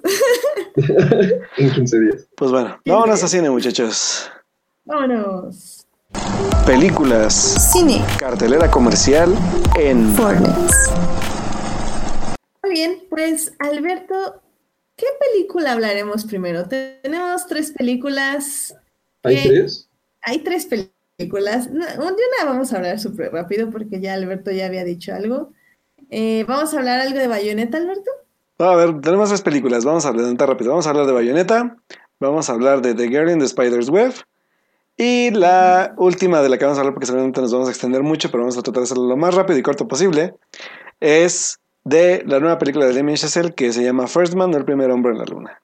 Muy bien, pues nada más de Bayonetta, espero que la hayan ido a ver. Eh, realmente debutó en el terceavo lugar de la cartelera comercial mexicana, es decir, no muchos la vieron, a pesar de que me sorprendió que tenía muchos horarios y No, y, todos los cines. y llegó a muchos cines, ¿eh? aparte, tuvo buenas, Sí. buen- buena, buena distribución de copias, así que sí hubo gente que sí pudo verla, pero pues yo se los dije en Twitter, por, por lo menos, por ejemplo, en, en, en, en mi ex pueblo, en Pachuca, llegó tiempo compartido y llegó Bayonetta al mismo tiempo, y yo dije, no, mejor voy a saber tiempo compartido, porque Bayonetta sí, ¿no? Y, y digo, sí, o sea, no sé si ya lo había dicho aquí, pero sí es lenta. eh, a mí se me hizo interesante, pero pues no me crean. Bueno, sí créanme, porque yo la vi, pero es que la vi muchas veces. Eh, sí, yo, sí, yo coincido en que puede ser la repetición más allá de la película, ¿sabes?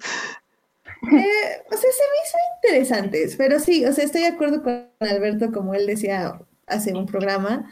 Eh, creo que tiene un tema que ya hemos tocado demasiado en películas de box y no cambia nada, o sea, sigue siendo el mismo tema. Em, creo que la forma de contarlo está interesante, creo que es para nosotros también una curiosidad diversidad turística porque pues, es Finlandia y pues también está interesante ver ciertas costumbres. No digo que sea una película turística, simplemente tiene dos que tres cositas que llaman la atención, al menos a nosotros que no vivimos con nieve y así. Em, y creo que tenían un, un buen objetivo al hacerla, pero pero sí, sí es una película de arte, o si se puede categorizar así, entonces realmente no, no va a estar tan, ¿cómo se dice?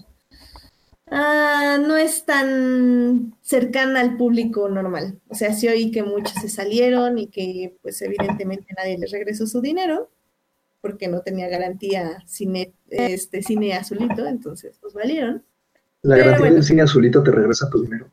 Sí, pero no, no tenía garantía esta, entonces. mm, Ah, no, no, no sabía. No, entonces no, no te regresaba nada.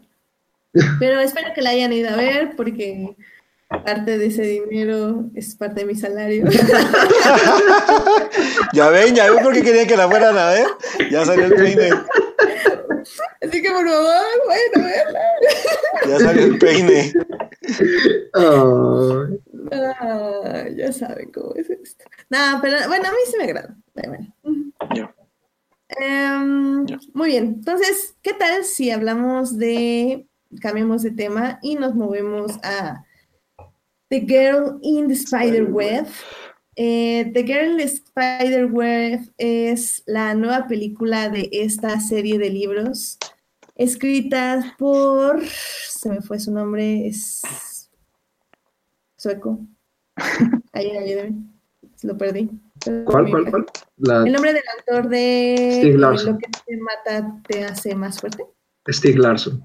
Stieg Larsson. Muchísimas gracias, Carlos. Ah. Eh, para quienes no se acuerdan, hace exactamente siete años se estrenó una película llamada The Girl with the Dragon Tattoo o Los hombres que no amaban a las mujeres. Esa película fue dirigida por David Fincher, eh, eh, protagonizada por Daniel Craig, el 007 que ahorita tenemos, y por la excelente, increíble y súper talentosa Rooney Mara. Sí. Esa película, eh, de hecho hablamos de ella hace muchísimo tiempo, Alberto, no sé si te acuerdas, Sí. en un especial que tuvimos de David Fincher. Así es. Y es una película de la que somos muy, muy fans. Eh, el punto es que esa película está basada en el primer libro de una serie de libros sobre este personaje de Lisbeth Salander. Esta película que sale ahorita en el 2018, dirigida por Fede Álvarez y protagonizada por Clay- Claire Foy, que conocen más como la reina de The Crown. Eh, ella interpreta a Lisbeth Salander y Michael Blumkist es también recasteado y ahora lo interpreta Sverrir Gud- Gudnason. Em, este, esta película está basada en el cuarto libro de esta saga y básicamente la trama, eh, voy a como simplificarla mucho, es de que Lisbeth ya es básicamente una como eh, ¿cómo se llama? Una vigilante, casi casi, que básicamente se dedica a defender mujeres de hombres violentos hasta que le surge un trabajo donde tiene que recuperar unas claves nucleares que si no van a destruir al mundo y se encuentra con que la persona que se está tratando de robar esas claves es nada más y nada menos que su hermana, que creía muerta. Sí, así de telenovelesco era el asunto Uh, porque la película falla en, mi- en lo que yo creo en muchísimos aspectos. Pero, ¿alguno de ustedes pudo ver la película? Eh, yo no la pude ver al final, pero sufrí mucho la novela. Este, Porque tengo entendido que esa novela no la escribió ya el autor, ¿o sí?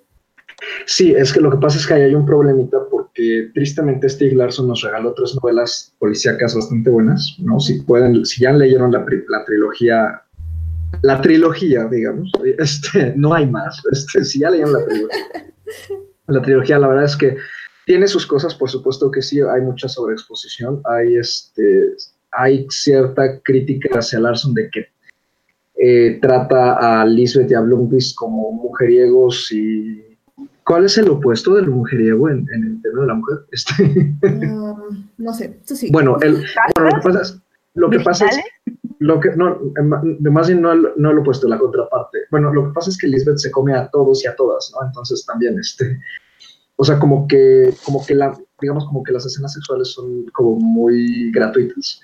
Esa es una de las críticas que tiene él, pero digamos que la manera de armar las tramas y eso sí logró hacer algo más, bastante interesante y aunque se desvía a veces mucho con personajes adicionales y subtramas, como que todas tienen un propósito, ¿no? Este, y lo triste de Larson es que falleció pues bastante joven, digamos, ¿no? Creo que tenía menos de 50 años.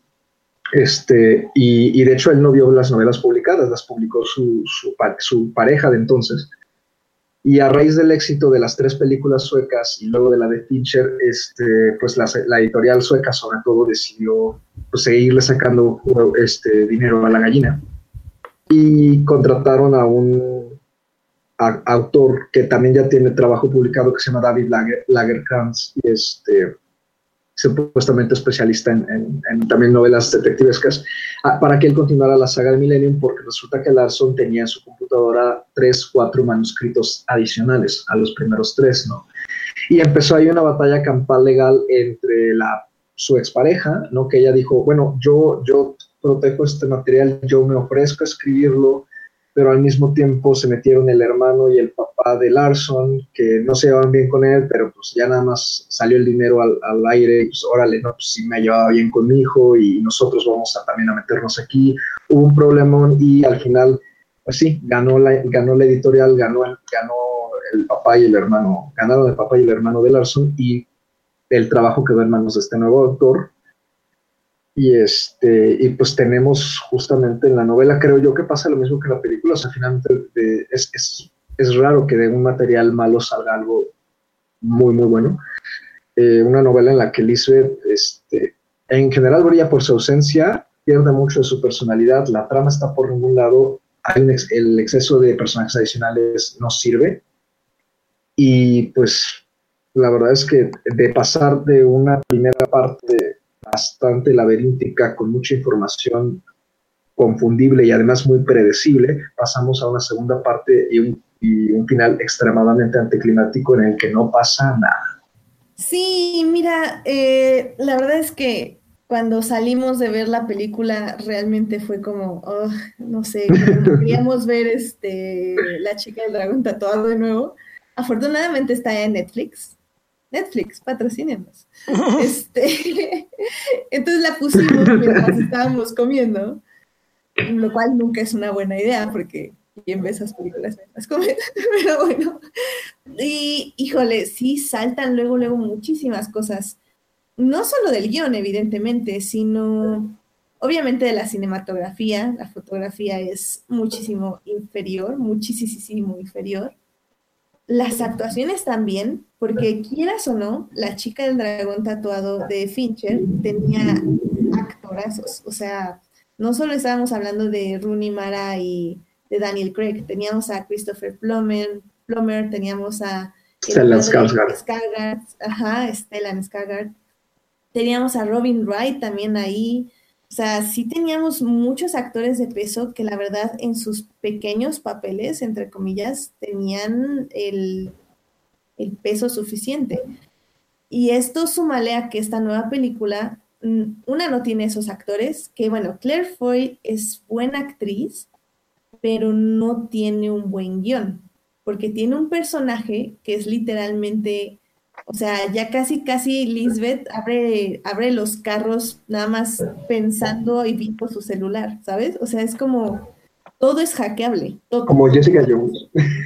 Casi, casi, o sea, literalmente es como, hace frío, voy, voy a prender un fuego y le, le pica cosas a su celular y se prende el fuego y está así. Estás en un búnker abandonado, o sea, no pasa eso. ¿Sabes? Fue así como, ¿qué sucede aquí? O sea, es muy complicado. Miquel lo retratan como un reportero bueno para nada, que solo vive de la fama que le dio Lisbeth, lo cual es como, yo decía, yo recuerdo que Daniel Craig lo, lo hacía ver más o menos competente. Bueno, este cuate es un inútil bueno para nada, que Lisbeth Ay, Dios tiene que salvar cada dos segundos porque el inútil no sabe hacer nada. Eh, obviamente todas estas cosas como sexuales se toman como súper... mm, leve, o sea, no se profundizan, eh, no se toman mucho en cuenta.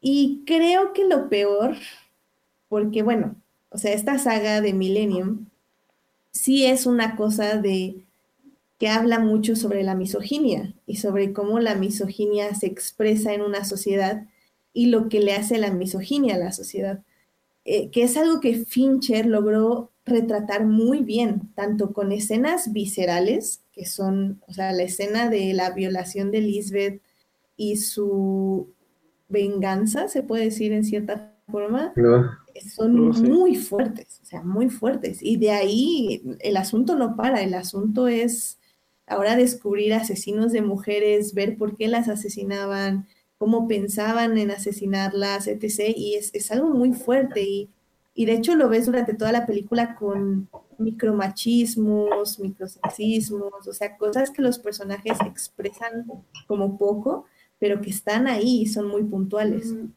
Esta película pierde completamente la oportunidad de hacer eso, volviéndola una una película de acción, comillas, comillas, y dos, perdiéndose la oportunidad de efectivamente explicar cómo las mujeres crecen en la misoginia y se vuelven misóginas.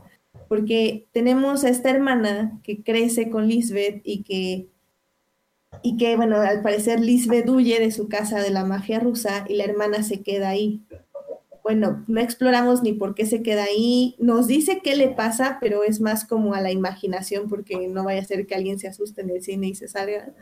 Eh, y al final del día ni siquiera entiendes bien si era una psicópata, no era una psicópata, no sé, o sea, una cosa muy rara, sinceramente.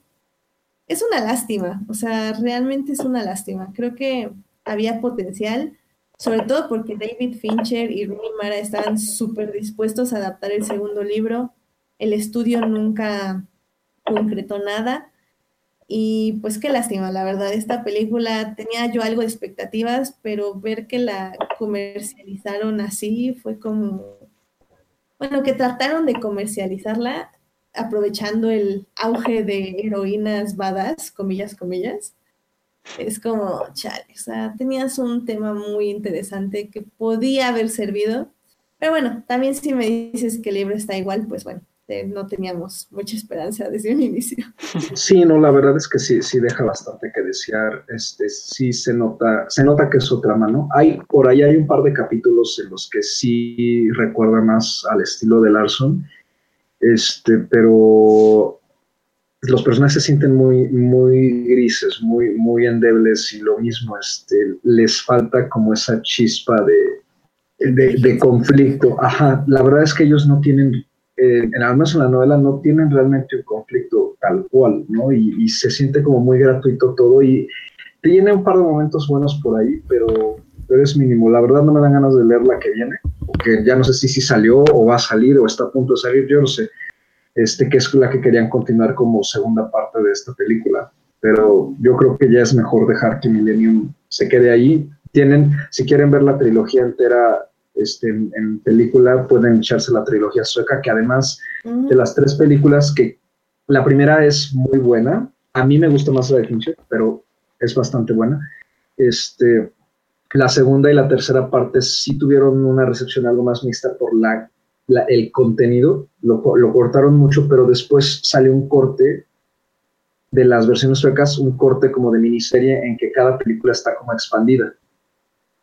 Y eso lo deja ver, se deja ver mucho mejor, ¿no? Entonces, si les interesa ver las adaptaciones de, las novelas completas, pues vean la versión sueca, si nada más les interesa ver la de la primera, vean la de Fincher, o lean las novelas, que creo que son una lectura muy, muy recomendable. Lo del discurso justamente en contra de la violencia de las mujeres, creo que está muy marcado en las tres y en esta cuarta novela lo sentí más como, ah, cierto, ¿no? Este, Lisbeth lucha contra esto, este, hay que ponerlo aquí. y ya, o sea. Sigamos. Este, sí, digo, bueno, para quienes no sepan, las partes suecas o la trilogía sueca es del 2009 la primera, dirigida por Niels Arden Oplev. Y bueno, obviamente Lisbeth Salander es protagonizada por Naomi Rapace. Entonces, ahí si quieren, búsquenlas. La verdad, yo no recuerdo mucho las suecas, recuerdo que sí las vi y luego leí los libros. Los libros a mí me gustaron también, o sea, no me gustaron de sobremanera, pero recuerdo que me interesaron bastante y me parecieron entretenidos. Así que, pues ya saben, aquí Carlos y yo les recomendamos leer los libros, ver la versión sueca, luego ver la de Fincher, que creo que yo que es algo increíble, o sea, en edición, en música, en todo. Y olviden esta película y al parecer olviden ese libro también. No, es que además la versión de Fincher respeta muchas cosas de la novela, en- de- incluso del ambiente, también de la atmósfera, ¿no? Sí se siente que estás leyendo, que estás viendo la versión, la versión, digamos, sí, de cine de un thriller nórdico, ¿no? Del, que llaman ahorita el, este, ay, el neo, sí, el, el Nordic Noir, algo así le llaman, este, que justamente son novelas en las que los parajes son fríos, los personajes son distantes y hay mucha violencia. Este, lo de Fincher creo que lo refleja a la maravilla. Exacto. Sí, yo también creo que Fincher fue increíble en esa película. Y bueno, Rooney Mara siempre se agradece. Rooney Mara, bebé. Ya. En fin, pues yo oigo que Alberto ya está hirviendo de ganas hablar de la siguiente película. Así que, ¿por qué no presentas la siguiente peli, Alberto, para que ya hablemos de ella? Muy bien, señores, pues el estreno fuerte de la semana, de este fin de semana, pues fue la cuarta película del director Damien Chazelle, director de películas como La La Land y Whiplash. Y que bueno, pues ahora deja de un, a un lado su constante, bueno, su, su género constante que había sido el musical y decide pasar ahora pues a, las, a la película biográfica con First Man o El primer hombre en la luna, la cual está basada en el libro de First Man de Life of Neil Armstrong, escrito por Josh Singer y que fue adaptada por el guionista. Ah, se me fue el nombre del guionista, pero ahorita se los digo. No, más bien el guion es de Josh Singer, el libro ahorita se los digo, pero pues bueno, en sí es la James película. Eric Hansen. Ya, gracias, James Earl Hansen, exactamente. Entonces, pues bueno, la película nos cuenta, pues, más allá de la vida en general de Armstrong, nos lleva como a la etapa de donde inicia todo el proyecto para, pues, vivir o crear este primer viaje a la luna por parte del gobierno de Estados Unidos y de cómo también eh, inicia esta como lucha lucha entre países que es Rusia y Estados Unidos por ser los primeros en llegar pues al, satélite que rodea nuestro planeta. Y pues bueno, eh, Ryan Gosling interpreta a Neil Armstrong y pues la verdad es que la película nos trata de llevar por todo este camino de cómo fue el proceso desde las primeras pruebas en la NASA, los, los, los errores que cometieron antes de llegar ahí, hasta pues recrear la, pues ya la escena del, del, del, como del legendario acto final, ¿no? Que es este, pues la llegada de, de, él a, la luna con su equipo. Entonces, pues bueno, esta es la cuarta película de Chazelle, pero primero quiero saber qué le pareció a Carlos para que ya después pueda yo rantear a gusto. Ah, chihuahua. Lo que pasa es que ¿Tú quieres la la destrozarla viste? sin que yo te interrumpa. Sin te interrumpa. Yo sí la vi. Sí, vi ah. dos películas de Claire Foy en un día. Ah, bueno, pues bueno, Órale. primero, primero quiero saber qué ustedes qué opinaron. Eh, ¿Joyce no la viste? No, no. Ah, bueno. Perdón, te- A Joyce le perdón. tocará entonces el ranteo. Bueno, yo primero quiero escuchar a Edith. Sí, yo también quiero escuchar. bueno, qué, qué manera de pasarme la pelota. Mira, pues yo no iba con expectativas, sobre todo porque de Chazelle solo me ha gustado Whiplash. La La Land, o sea, no entiendo su hype, la verdad. o sea, es una bonita película. Bueno, ya me voy con permiso, adiós. Nunca, nunca me ha parecido más allá de eso. En cambio, Whiplash sí me parece como una historia justamente acerca de esta obsesión humana por la perfección. Y me encanta, o sea, me encanta, me encanta en edición. Yo predije que se iba a llevar edición, obviamente se llevó edición de Oscar, porque es impresionante.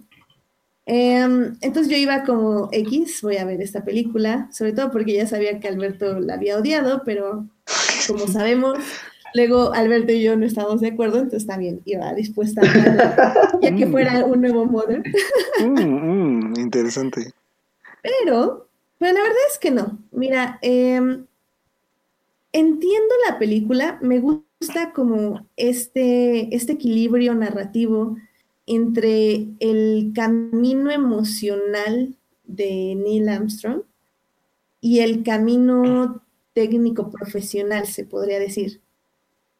Creo que es un balance bastante interesante entre estas dos cosas, pero no es compatible. Es decir, siento que el camino emocional de Neil Armstrong obviamente aporta al, camino técnico, pero lo siento como seco, pero se podría entender por la forma de ser de Neil Armstrong. Es decir, siento que es como, como que quieres ponerle una voz en off a un personaje que nunca te va a decir lo que siente.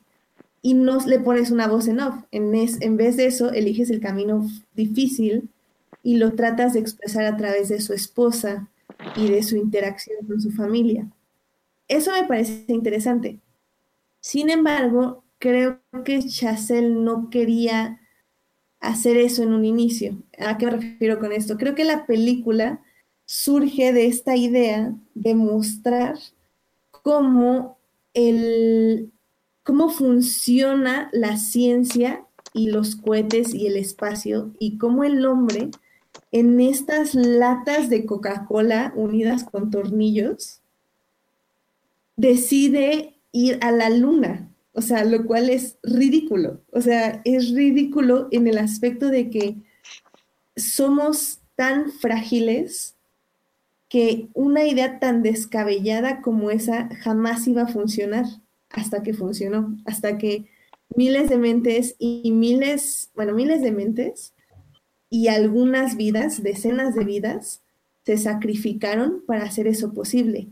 Y es que en la edición y en el, en, pues sí, en la edición, es, es pura edición en esas tomas super close-ups hechas como parece hasta que lo grabaron como en 16 milímetros de, cómo tiembla la nave, cómo se ven los instrumentos, cómo vemos el espacio a través de esta pequeña ventana donde evidentemente ven los astronautas todo lo que sucede, en lugar de darnos como tomas abiertas, como Gravity o no sé, o sea, estas tomas Stanley Kubrick de, de toda la Tierra y la Luna, y no, no, no, estamos viendo todo a través de esta ventanita, de, de esta cabina claustrofóbica, cómo el sonido te coloca ahí, ufa, a mí me pareció estupendo, o sea, estupendo, o sea, realmente fue, sentías la fragilidad, o sea, decías, no manches, en cualquier momento esa cosa se deshace.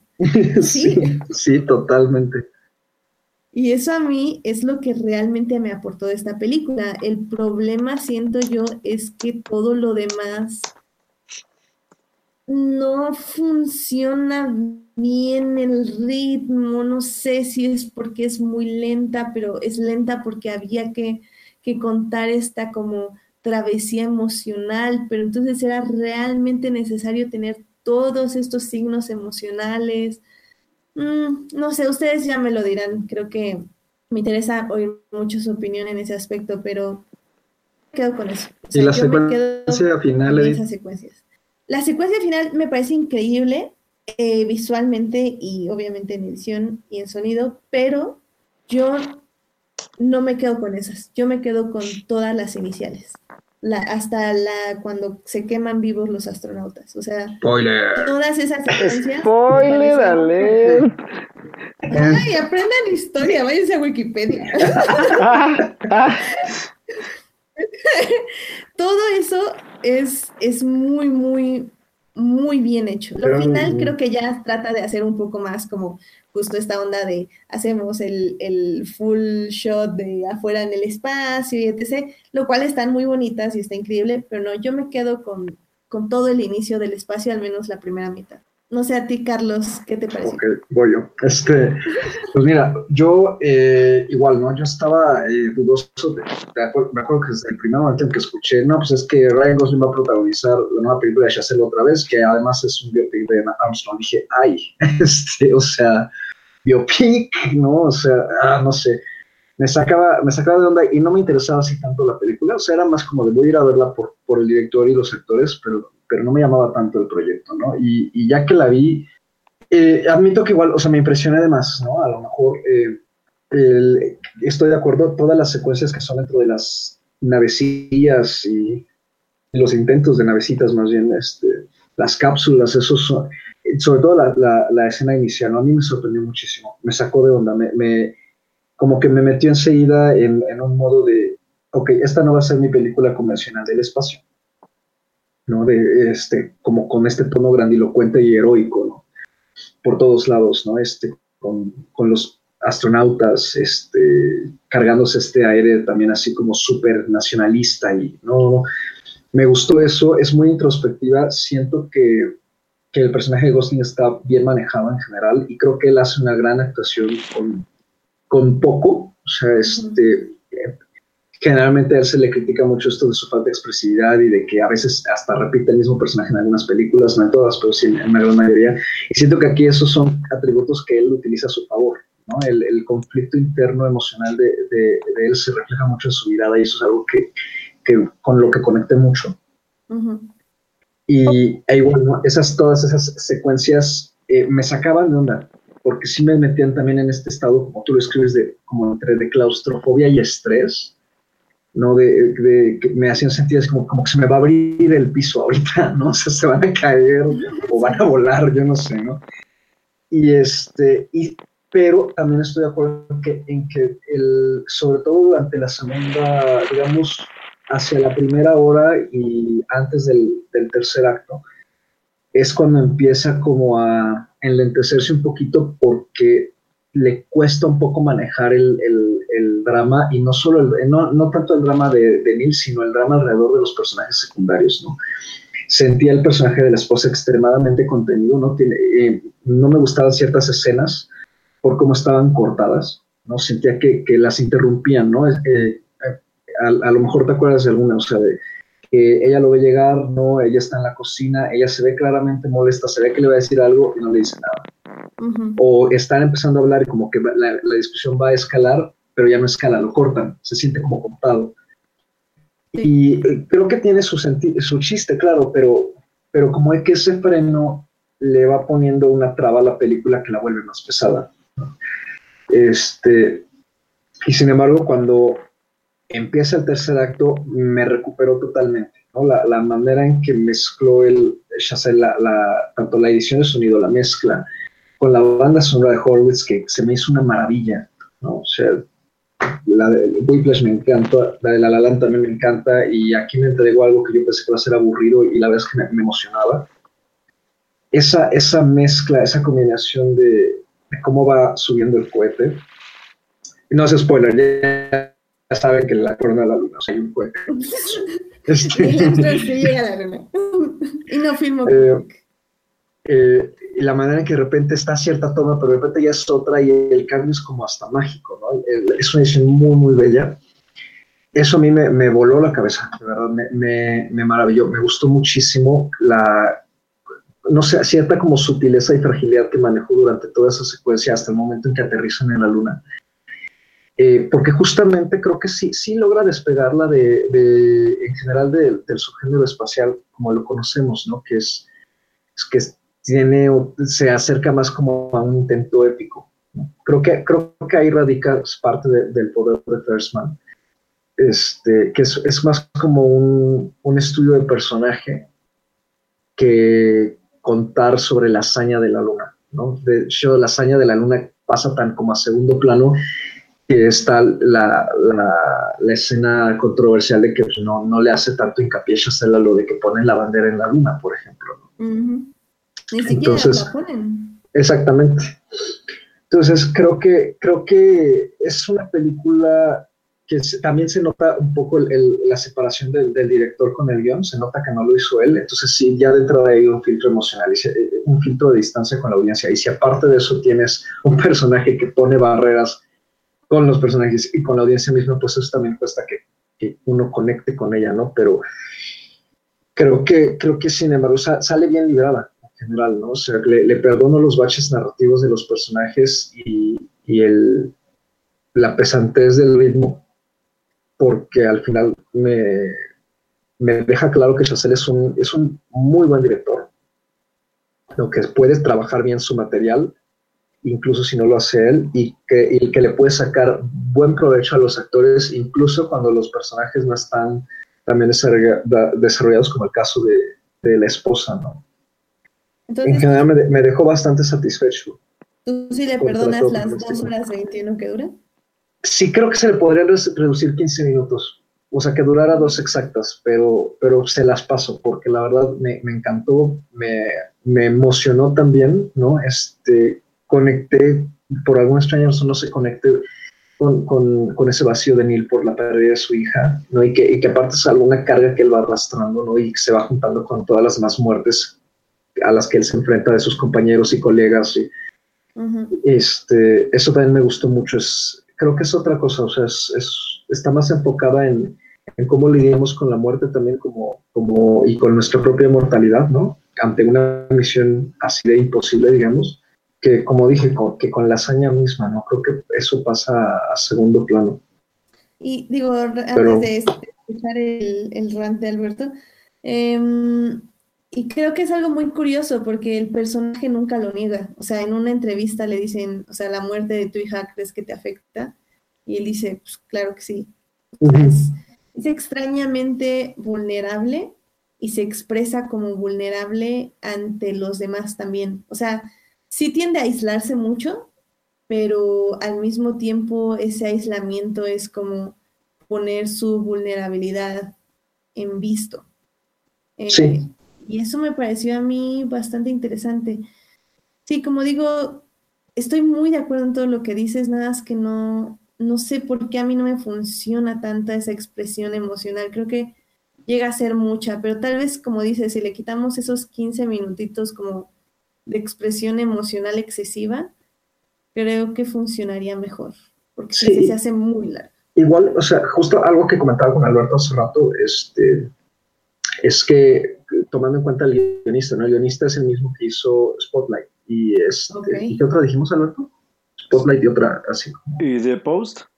Ah, The Post, ah, que The Post, sí, a mí, por ejemplo, a mí The Post me hizo extremadamente pesada, ¿no? Más pesada que esta, de hecho, este, porque pues no tiene su música y no tiene ni la edición, digo, tiene Spielberg, pero bueno, este, el caso es que, pero siento como que son, son como crónicas mucho más cercanas al ejercicio periodístico, ¿no? Y, y entonces esa distancia se siente más marcada, pero como la maneja mucho con hechos, entonces no le pesa, ¿no? Porque, porque vamos, como que te, le compras enseguida que va a ser un drama como periodístico, ¿no? De hechos e investigación y así, ¿no? Y con acá- muchos diálogos. Exactamente, y acá siento que, o sea, justo está ahí a lo mejor el problema de equilibrio que tiene la película, de que trata de, eh, cuenta un drama de personaje, un character story, eh, ba- bastante introspectivo en algunos aspectos, pero al mismo tiempo maneja un guion con muchos hechos, ¿no? Entonces hay una entre distancia y no distancia que desbalancea la película, sobre todo en el segundo acto. Creo que a lo mejor ese es el problema del, del, del guion, más que de Chazelle en sí. Más Alberto. Órale. ¿Ya puedo hablar? ¿Ya puedo rantear? Ay, pero es que aparte escúchenlo, o sea, está hasta súper serio, así. Me estoy tronando los dedos, espera. Ah, muy bien. Vamos a empezar por... tiempo, vamos a- Vamos a empezar por lo primero. Y voy a ser rapidísimo en esto porque de todo lo que han hablado hay un punto exactamente que es el que para mí, de lo, tanto lo que hablan Edith como lo que hablan Carlos, para mí tiene que ver más con la elección de una historia que con todo el proceso creativo de la película en sí. Y ahí les va. First Man es una película en producción y en aspectos visuales y en aspectos de recreación de época, actuaciones y todo, que está muy bien. Es una película que no falla en nada. Es una película que tiene las secuencias, sobre todo, por ejemplo, creo que en, sobre todo en el inicio, en su segundo acto y en su último acto tiene dos secuencias muy fuertes y muy buenas. Eh, la música de Justin Horwitz, que es creo que lo más valioso de toda la película, porque es la que le da la personalidad a una película que no, que no, que no, que no se puede expresar en emociones más que a través de la música, pero porque el mismo personaje así lo amerita, y eso lo puedo aceptar totalmente. El personaje amerita que la película sea así de pesada porque estamos viviendo con un personaje principal un proceso de duelo y el cómo este proceso de duelo afecta todo su proceso. Eso es totalmente válido y ahí está, o sea, está planteado y todo. El gran problema aquí que creo que concuerdo mucho con Carlos es primero exactamente eso, la comodidad de Chazelle con un guion que no es suyo, porque es la primera película que hace que no es de su autoría. Y se nota, porque es una película que se siente muy distante entre el creador y entre un guion.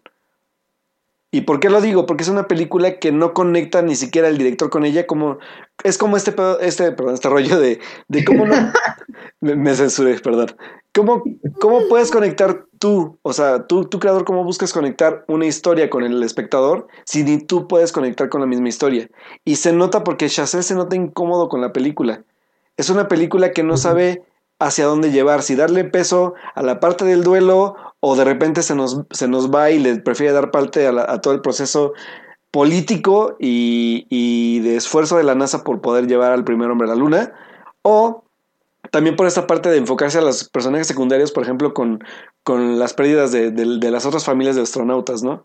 Esta parte que me gustó mucho, aún así se siente inconexa con toda la historia, con toda la historia, porque es la pérdida, pero nunca llega esta conexión total de los personajes con, con las pérdidas también que ellos sufren y que se, se pueden encontrar con ellas en cualquier momento. Esta, escena de Claire Foy apoyando a la, a la, esposa que perdió a su bueno, al astronauta en, en, el accidente que mencioné Edith hace rato como spoiler, que es, es una gran escena, pero no logra conectar con nada porque al final de cuentas Claire Foy apoya, pero nunca se siente amenazada del todo.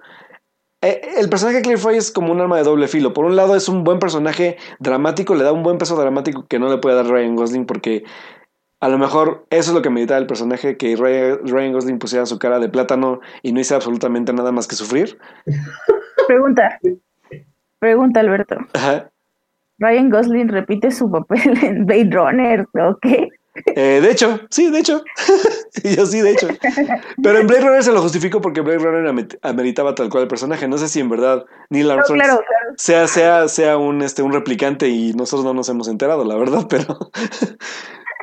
pero, pero la verdad es que, o sea, Gosling cumple con lo que tiene que cumplir, aunque en ocasiones lo siento demasiado como, como forzado cuando tiene que, que dar peso dramático. Pero aún así, sobre todo las, la, la, única secuencia de acción que me, que me, que me impactó en cine, que fue la, del, la de la, la, la, primer, la primera prueba para lograr llegar, que es emocionante, sobre todo no, no tanto por, bueno, sí, o sea, por la parte de la, de la producción, de la parte de la edición, pero sobre todo por la parte de la música de Justin Horwitz, que es como, neta, sin, sin esa música no sé si la escena hubiera funcionado igual, ¿saben? Pero digo, la película es funcional en en todos los aspectos, pero lo que yo no le perdono a Chazelle es eso. Y, y, y, yo sé que me voy a ver muy exagerado, pero si tú tienes una película como La La Land que se divide en cuatro actos perfectos, que yo sí la defino, a La La Land la defino como una película de cuatro actos perfectos de media hora cada uno, que, de, que define y cierra, cierra como arcos en cada uno de ellos y finaliza bien su película en general, con toda esta elipsis de los sueños y del, del, de la vida en pareja y de los, de, bueno, todo el proceso que ellos viven. Aquí nunca encontré un, un arco de nada, o sea, los, los actos inician y terminan en el mismo tipo de, de, transición, que es, vemos al personaje de Neil Armstrong frustrado por el mismo duelo que está viviendo, hasta que por fin, después de casi dos horas y diez minutos, podemos ver que cierra este como, como círculo o este arco de, de su duelo, con una escena sí, sí, fuerte, pero que para mí se desgasta con toda la, todo el proceso que lleva toda la película de casi dos horas veinte. Y que sí se siente, porque la película pesa. Es una película pesada. No es una película mm, que, que, sea dinámica ni siquiera en actuaciones, porque no hay duelos actorales. Los únicos dos duelos actorales que dice Carlos exactamente se ven como frustrados por algún tipo de, de, de, mal, de, mala escritura en el guion, o no lo sé, pero se siente muy contenido. Claire Foy, cuando ya por fin logra enfrentarse al a los, a los, a los a, sus, bueno, al equipo de trabajo de Neil Armstrong porque lo mantengan vivo. Es una escena muy anticlimática porque al final de cuentas llega, se pelea, pero se va porque ya no sabe que puede hacer nada más. Porque al final de cuentas el proceso del, del, del arco de, de, de, él para llegar a la luna ya está en, ya está en proceso. Entonces son como, como es una película muy contenida en drama y es una película que llega a aburrir bastante por eso exactamente. Porque no se atreve a dar pasos narrativos o dramáticos interesantes más que dos o tres. Y que la verdad para mí que Chazelle lo ha hecho durante dos películas anteriores, que son golpes tras golpes dramáticos y, y, y, sobre todo porque es un drama intenso. O sea, me refiero a un drama intenso como el que lleva en Whiplash o un drama romántico ágil como lo ha llevado, como lo lleva en La La Land. Esta película no, no tiene un buen ritmo, es una película anticlimática, con un ritmo pesado, y que no, no demerita todo lo que se hace en la película en aspectos de producción, pero no es una película disfrutable. Yo no disfruté la película, la verdad es que yo la verdad la sufrí bastante porque fue como de necesito saber si, si, si lo que Chazelle quiere es que yo conecte con el sufrimiento de Armstrong o que me enoje porque Estados Unidos se gastó un chingo de varo en un proyecto cuando no sabían si lo iban a lograr o si en verdad me debería quejar con la NASA por ser tan, tan estúpida y tan, tan poco cuidadosa con, con la seguridad de los astronautas. No tengo idea de qué me quiere hablar. O sea, a final de cuentas, sé, sé que cierra con. que sé que lo importante en realidad sí era la hija, porque suelta, suelta a la hija al final de, la película, pero en sí no sé si eso en verdad era lo que me quería contar. Es una película que va por diferentes partes y Chazelle se da cuenta, yo creo que mal o bien al final, que eso era lo que en verdad quería contar. Ah, sí, era esto. Y la neta es que, lo siento, pero la, la escena, aunque es emotiva, se me hace de lo más forzado. O sea, yo, yo sentí la parte del, del, soltar a la hija demasiado forzado ya para el al punto al que habíamos llegado ya la película. Dije, mm, ok, o sea. O ¿Sabes sea, qué? O sea, digo, no es por justificar, pero no, no es cierto. Este, creo que también en ese aspecto es una película que sí te pide algo. Una sí te pide que estés informado sobre la carrera espacial o sea, sobre toda la carrera espacial, básicamente, porque, como dices, los eventos que te los presenta, te los presenta así como, pues ya, lo eligieron, ya pasaron seis meses, ya entrenó, ya, o sea, no te dice nada, nada más te sacan el siguiente paso. Entonces le exige al espectador una, que tenga un conocimiento al menos básico de la carrera espacial. Y dos, te pide que tú imagines el desarrollo de los personajes. Hmm. Lo cual es algo que a mí me disgustó de La La Land, que creo que lo mencioné en este podcast, que a mí no me gustaba La La Land porque sentía como si estuviera viendo los capítulos más importantes de un libro. No es cierto, eso lo dije de Call Me By Your Name. Ahora, ahorita yo estoy así como de, eso me suena, pero con otra historia. Sí, no, lo dije Call Me By Your Name, que era justamente que te enseñan los capítulos más importantes del libro, pero se saltan todo el desarrollo. Tal vez sucede un poco eso aquí. es una película que demanda mucho al espectador le demanda justo esto, conocimiento. Pero ahí hablamos, ahí, hablamos de un, o sea, más allá de, de porque, ¿sabes? Sobre todo, ¿por qué? Porque a lo mejor nosotros como somos también un poco ajenos a la historia porque es más un, un espíritu patriotero estadounidense. Es una gringada. Es una gringada, literalmente. Ellos sí están informados y entienden todo el contexto, pero hay gente que no lo va a entender alrededor del mundo, ¿sabes? O sea, que saben de Chazelle, o sea, si no lo entiendes. No, pero, pero la película. No, no es de Chazelle en sí. Yo digo que más bien es del guion, porque de, hecho ni Chazelle. el del guion, o sea, no es la culpa del guion. O sea, si tú eres un ignorante, pues al guion, ¿qué le importa? pero creo que de todas maneras el guion sí te ayuda mucho, ¿no? O sea, porque hay. O sea, que a mí nunca me ha gustado ese, ese, ese recurso, pero hay películas a las que funciona muy bien, como Zero Dark, este. Eh, ese como ir metiendo las acotaciones de año tal, ¿no? Año tal, año tal, como para darte el paso del tiempo y más o menos como indicarte en qué, en qué etapa va. Creo que sí te ayuda bastante la película justamente para entender por dónde va el asunto de lo que están haciendo. Ah, ahorita ah. Monse nos está preguntando de que entonces es recomendable saber esa historia antes de ver la película. Yo en serio, yo digo que sí. O sea, si, si van a ver la película por datos históricos fuertes, no. O sea, cero. Creo que sí, échense un Wikipediazo de todas las misiones que se hicieron antes de ir a la Luna, a partir de los Géminis hasta los primeros Apolos.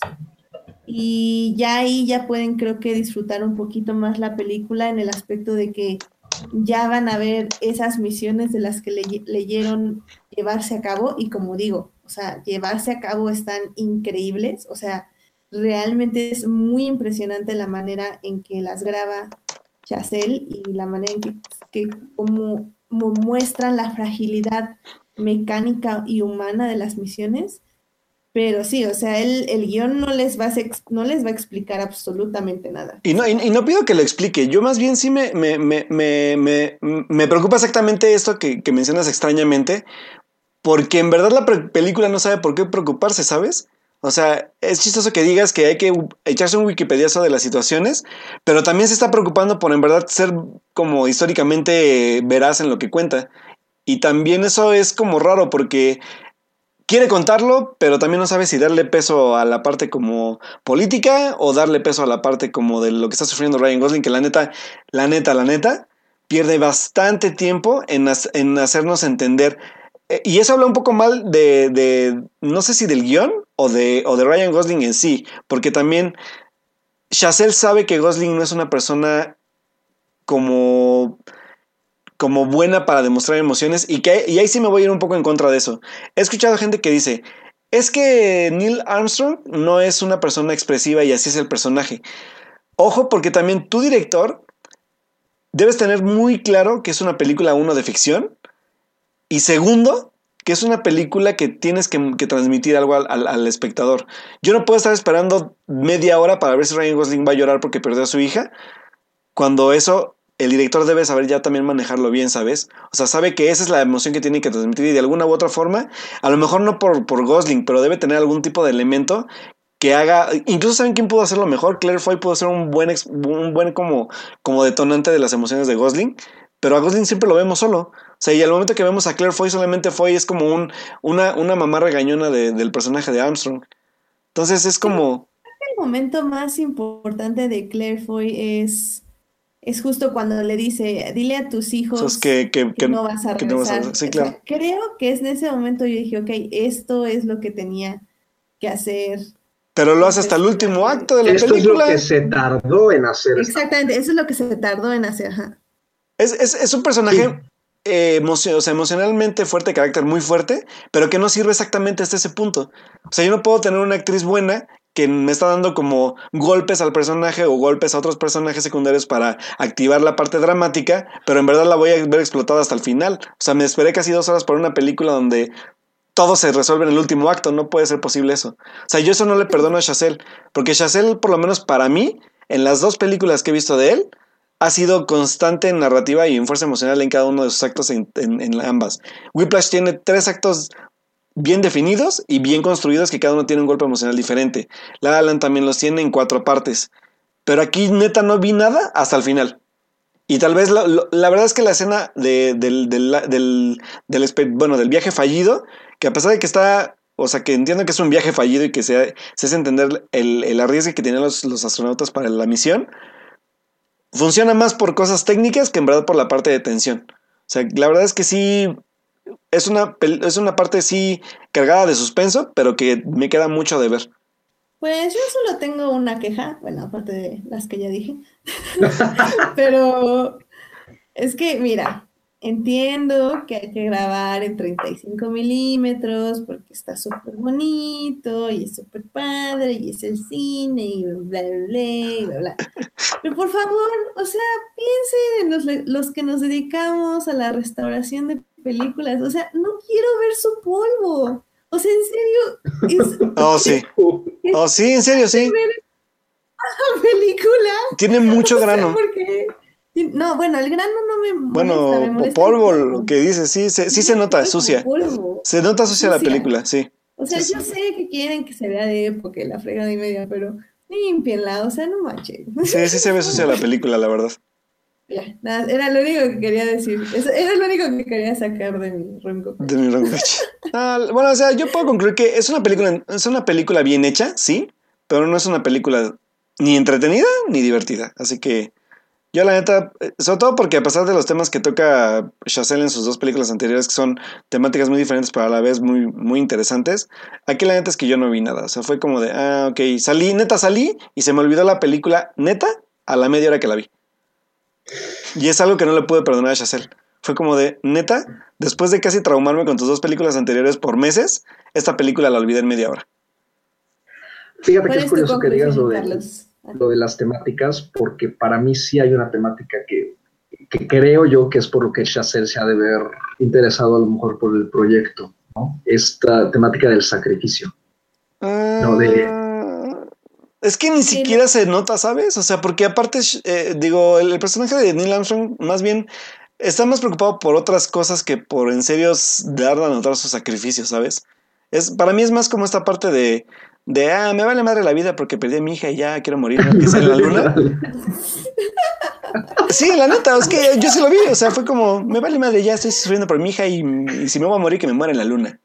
Mm, yo estoy de acuerdo con Carlos. Muy bien. No, no, no, parte de sacrificio no la veo, porque aparte sí hay un sacrificio, pero ¿sabes qué? Que el sacrificio va más enfocado, no, no totalmente representado por él, sino más bien por los personajes secundarios que son sus compañeros, pero es un sacrificio, ahí es donde creo que entra la parte de todo lo que han dicho todos los críticos en general, que es este sacrificio patriotero por ser los primeros en llegar a la luna o, los, o lo que está sacrificando más allá de los personajes, el gobierno de Estados Unidos para poder ser el primero en ganarle a Rusia, por ejemplo. Y Pues que eso está bueno, pero no está bien desarrollado. Ah, Bueno, pero, pero, Pero, pero, es que ahí pero lo que tienes que entender es que él podía ser el siguiente en morir en un cohete. O sea, Ay, la Y neta es que, decidió es que la neta es que el personaje es tan, tan, tan, tan, tan, tan poco empático que es como de, o sea, sabes que no se va a morir, pero es como de, ay, neta, ya paren su sufrimiento y que se muera en la luna ya. pero bueno, ese, ese ya es tu problema por saber lo que le pasa al monstruo. Ah, o pues sea- sí, claro. Pero, pero es, ah, pero ojo, entonces, entonces aquí te estás contradiciendo porque para qué entonces carajos leo lo que va a pasar si de todas maneras ya sé que pasa eso.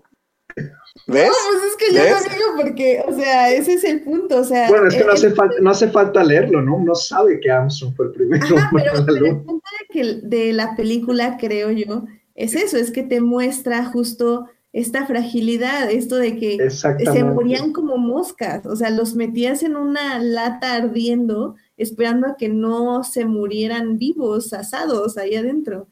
Y, y ese es el punto, que el personaje no lo sabe, o sea, No, y- lo sabes, pero y lo sabes- sabe. Y otra cosa, sí, o sea, en primera hay que ponerse en, en los pies del personaje en ese sentido, pero no solo de Armstrong, yo no solo me refería a Armstrong, me refería bastante más a Karen. Sí se llamaba Karen, ¿verdad?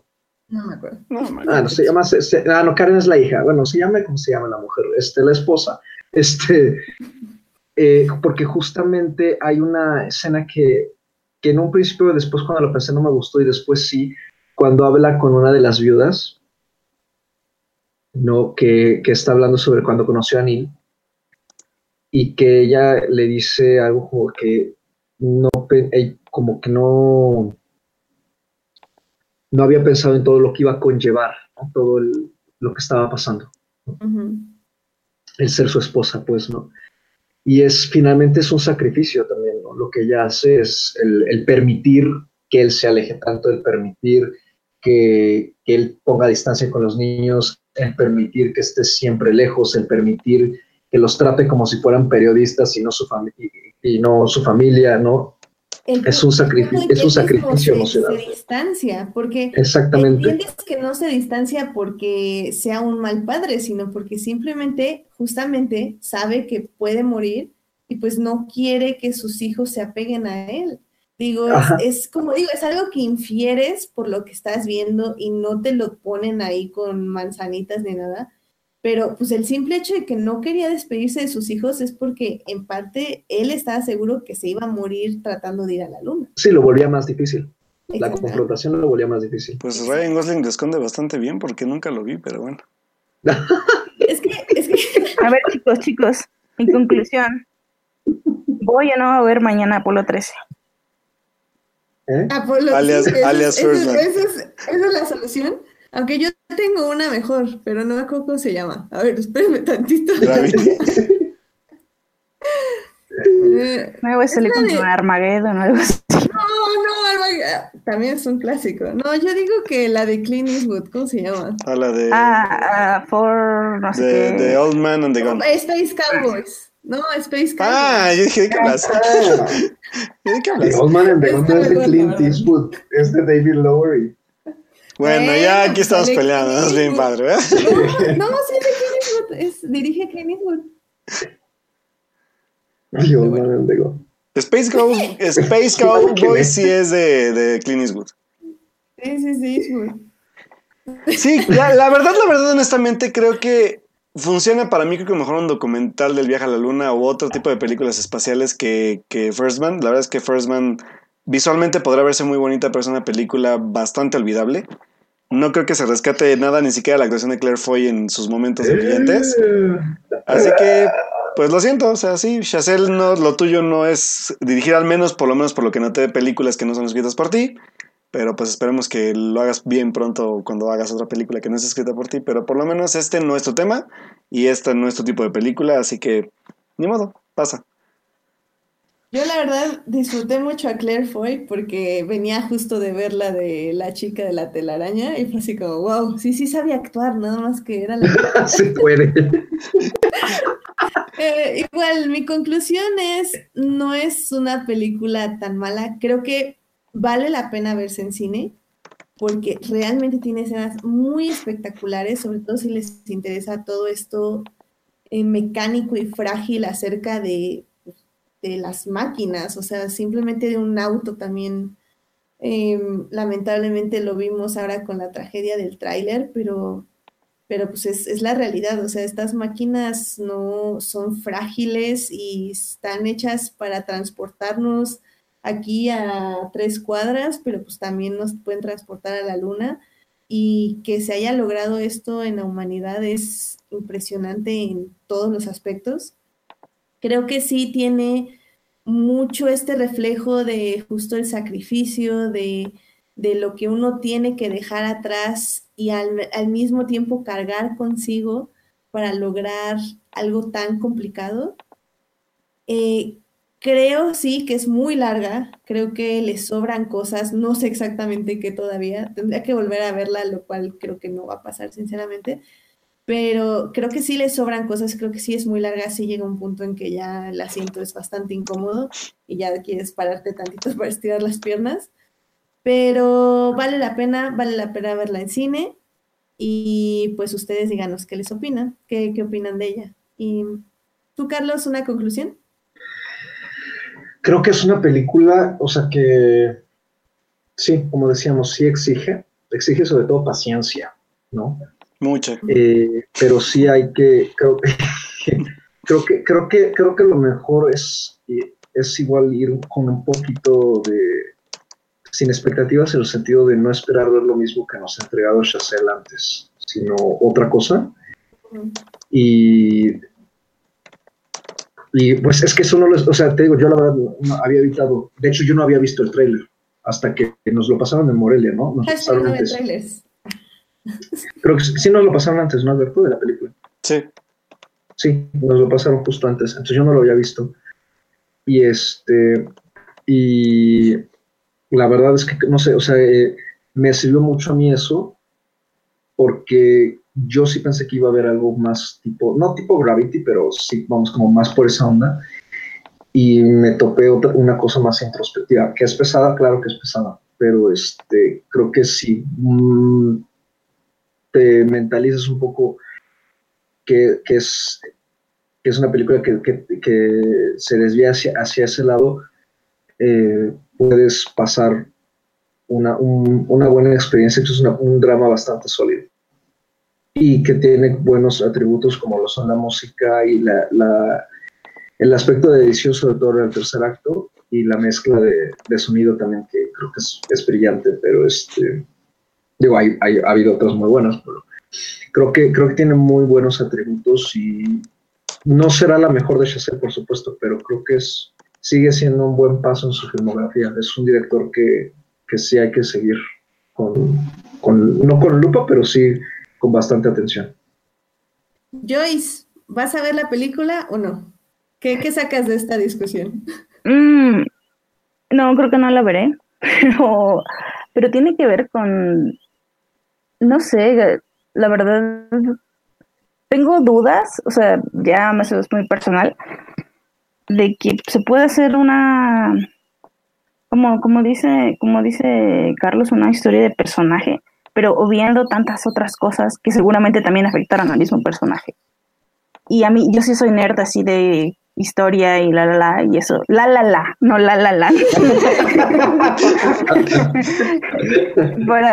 y entonces eso le quitaría como, le quita es, ese atractivo para mí, no, no, no sé, no, no me gusta ir a sufrir a películas en las que saliendo solo quiero ir a ver a Wikipedia y que ya me valga la película, no sé. Miren, yo sí es 100% Wikipedia. Por eso nos decías que veíamos Apolo 13, ¿no? Sí, sí. O esta, la de que sale hace poco de Talentos Ocultos. Ah, sí, sí, sí, no, este... Historias ocultas, ¿no? ¿Qué era? ¿Cómo? Ah, no, No, sé. Hidden ser- Figures en inglés. Hidden Figures, Figures, exacto. En inglés mejor, porque si no, nos perdemos en las traducciones este, locas. Muy bien. Em, sí, yo también quiero ver Hidden Figures. Qué buena idea tuviste, Joy. Vamos a ver Hidden Figures. bueno, chicos, pues muchas gracias por acompañarnos a este programa. Carlos, eh, gracias por venir aquí a Forners, también tú, Joyce. Díganme, chicos, bueno, más bien, Joyce, a ver, tú primero dinos, ¿dónde te podemos encontrar? Pues me pueden encontrar en mi Twitter personal que es arroba BBJoy3 o en el Twitter de mi blog que es arroba la mesita de noche 3. La mesita, lo pueden encontrar ahí perfecto. Claro que No la, no la sillita, como dice No la sillita, disculpen. La verdad es que si están viendo Supergirl y necesitan fanfics, la mesita es la opción, definitivamente. Qué triste. Te Qué triste. la vida tu, tu Twitter. Y si quieren saber de cosas de DC que edito y me baño, pues también pueden ir ahí. Exactamente. Eh, eh, próximamente hablaremos de DC en este programa. Carlos, ¿a ti dónde te podemos encontrar? A mí me pueden encontrar en mi Twitter como Charles-Rider.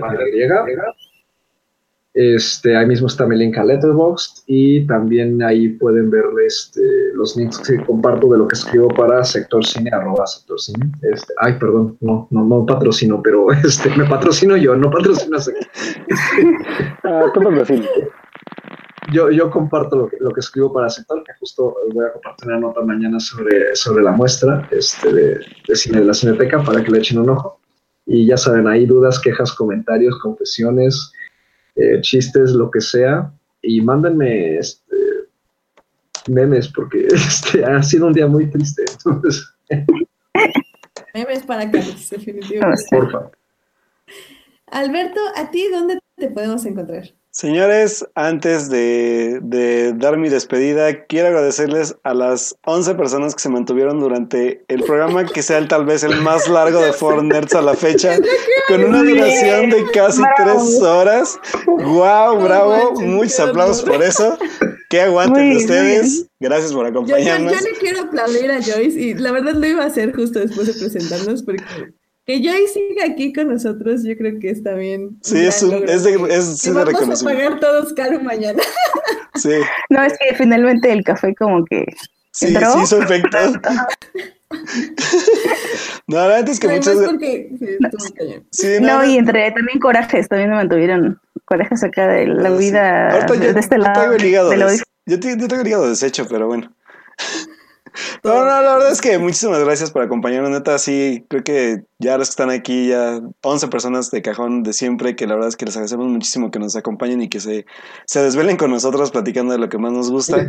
Y pues, sobre todo, pues a los invitados les agradezco muchísimo porque siempre es genial tenerlos aquí, es increíble platicar con ustedes, enojarnos, discutir y sobre todo, pues reírnos mucho y, y platicar de lo que más nos gusta.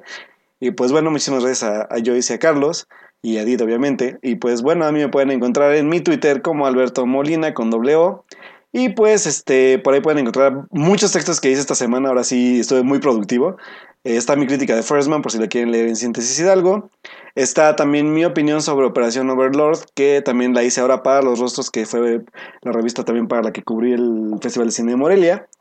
Y por ahí también hice un texto sobre las promesas del cine mexicano para La Cuarta Pared, donde también Shameless Blog nos pueden seguir en Facebook y donde estamos compartiendo, además de contenido, pues también notas interesantes sobre el equipo que conformamos La Cuarta Pared y de los cuales ya, gracias a todos, que ya superamos los 1600 seguidores, así que por ahí, pues esperemos sean muchos más para futuro. Y pues bueno, es todo lo que hemos estado haciendo, así que pues por ahí pueden seguirnos, también pueden checar mis textos en mi Twitter y pronto ya, ahora sí, promesa que ya voy a regresar a mis videos de Instagram TV, así que no desesperen, ya estoy preparando algo. Y pues muchísimas gracias por escucharnos en este, el programa más largo de Fortnite a la fecha. A mí me pueden encontrar en HT Idea, donde ya saben, no les prometo yo ya nada porque nada lo cumplo. Uh, nada, no es cierto. Pero bueno, al menos ya encontré otra persona que está haciendo rewatch de Clone Wars. Es el canal de Star Wars Explain. Es este canal va a haber un episodio por semana, lleva dos episodios, así que quien todavía se quiera unir al rewatch está a tiempo porque literal es un episodio por semana, 20 minutos, así que yo creo que es muy posible de que lo puedan hacer. De todas formas, yo ya espero ponerme al día con The Clone Wars. Ahorita estoy ahora sí que cachando, digo, tratando de ponerme al día con todo lo demás, que es Supergirl, Arrow, este, Legends of Tomorrow, Charm, sigo viendo Charm, este, Sabrina, etc, etc, etc. etc. Pero, etc. Y pues sí, efectivamente, muchísimas gracias a quienes nos acompañaron en la transmisión más larga de For Nerds. La verdad es que... Es como culpa de dice Stan Alberto, Lee. un poco, sí, también, y digo, fue, fue un gusto tenerlos a ustedes dos invitados, Joyce y Carlos, porque realmente valió la pena todo este tiempo que es que estar aquí y que no fuéramos nada más Alberto y yo, sino también que fueran ustedes y pues ya saben, aquí siempre son bienvenidos y aquí siempre es su espacio también. Ah, gracias. Muchísimas gracias, Em, chicos. Muchas gracias, como digo también, a quienes nos acompañaron en vivo y que aguantaron esta heroi- este heroico programa. Sí, de neta que, wow, los, los admiro muchísimo, en serio. En- entre ellos estuvo Julián García, Sócrates Ochoa, Monse Bernal, también estuvo Jorge Arturo Aguilar, ah, Felipe Baldwin, que creo que nos acompañaba por primera vez en el chat. Ah, ¿quién más estuvo? Marcela Salgado nos saludó, Uriel Botello también estuvo por ahí un rato. ¿Me falta alguien, Alberto? Edgar Pérez Edgar también, estuvo, estuvo Alberto Morán también. Alberto Estuvo Morán Monse. ¿Mencionaste a. Monse? Sí, mencionaste a Monse, ¿verdad? Sí, sí, mencioné Ah, a Muy Monse. bien, Monse. Pues muchísimas gracias a quienes no estuvieron en la locura del chat, pero pues que también nos estuvieron escuchando aquí en vivo. Que el Vamos- chat de- se pone muy loco. De hecho, vamos a poner una alerta antes de este episodio como de... Este es el episodio más largo de Fortnite. ¿De qué hablamos? Descúbrelo en tres horas y media. No se asusten, los otros no duran tanto. No, Que qué este bueno. sea el último que escuchan si están haciendo una retrospectiva. Definitivamente. Ah, también este se, se acaba de reportar Miguel Eduardo Morán. También nos estuvo escuchando. Muchas gracias. Ah, también muchísimas gracias a quienes nos oyen durante la semana en Heartis y en iTunes. Este programa estará disponible ahí a partir del miércoles en la noche. Sí, El yo los próximo- escucho por ahí, ¿eh? Eso. Eso. Muy bien. pues, muy bien. El próximo lunes vamos a tener un programa súper especial. Eh, como yo no quería ver la película, decidí que si la iba a ver me voy a llevar a otros tres juntos. Eh, Digo, conmigo. Los dos de sufrir. Si todos caen, caen. Si yo caigo, caen Si yo todos. caigo, caen todos. Sí, sí, sí, Yo, Edith. yo de una vez les advierto a mis papás que ya tengo los boletos para irla a ver, entonces están advertidos. Porque vamos a hablar de las bestias fantásticas y qué guionistas las escribieron. Entonces, este, vamos a ver qué pasa ahí. Realmente no sabemos, pero vamos a hablar mucho de Harry Potter, obviamente mucho de JK, Rowling. Obviamente Carlos y Joyce están invitados al siguiente programa. Y Ah, a ver a unimos por ahí. Advertencia, ¿es posible entonces que el programa de la próxima semana sea más Dure- largo que el de Dure hoy? como cinco horas, así que No, no, no, atentos no, no, a eso. Vamos a mantener. Eso sí va a estar así. Son noticias, momentos y Harry Potter. Ya. No hay ningún pierde. Es que aquí eran muchos temas. Muy bien, muy bien. Adiós, no se nos muere nadie. sí, ojalá. Importante. Sí, por, fa- bien. por favor. Por favor. Chabelo. No, no, no, chaval. No, no, no, no creo, no creo, Joyce, no, no creo. Bueno, muchas gracias por escucharnos. Nos oímos el próximo lunes a las 9.30 de la noche. Que tengan una linda semana. Joyce, Carlos, muchísimas gracias. Alberto, muchas gracias. Nos vemos. Cuídense mucho. Adiós, chicos. Bye. Bye. Bye, bye, bye.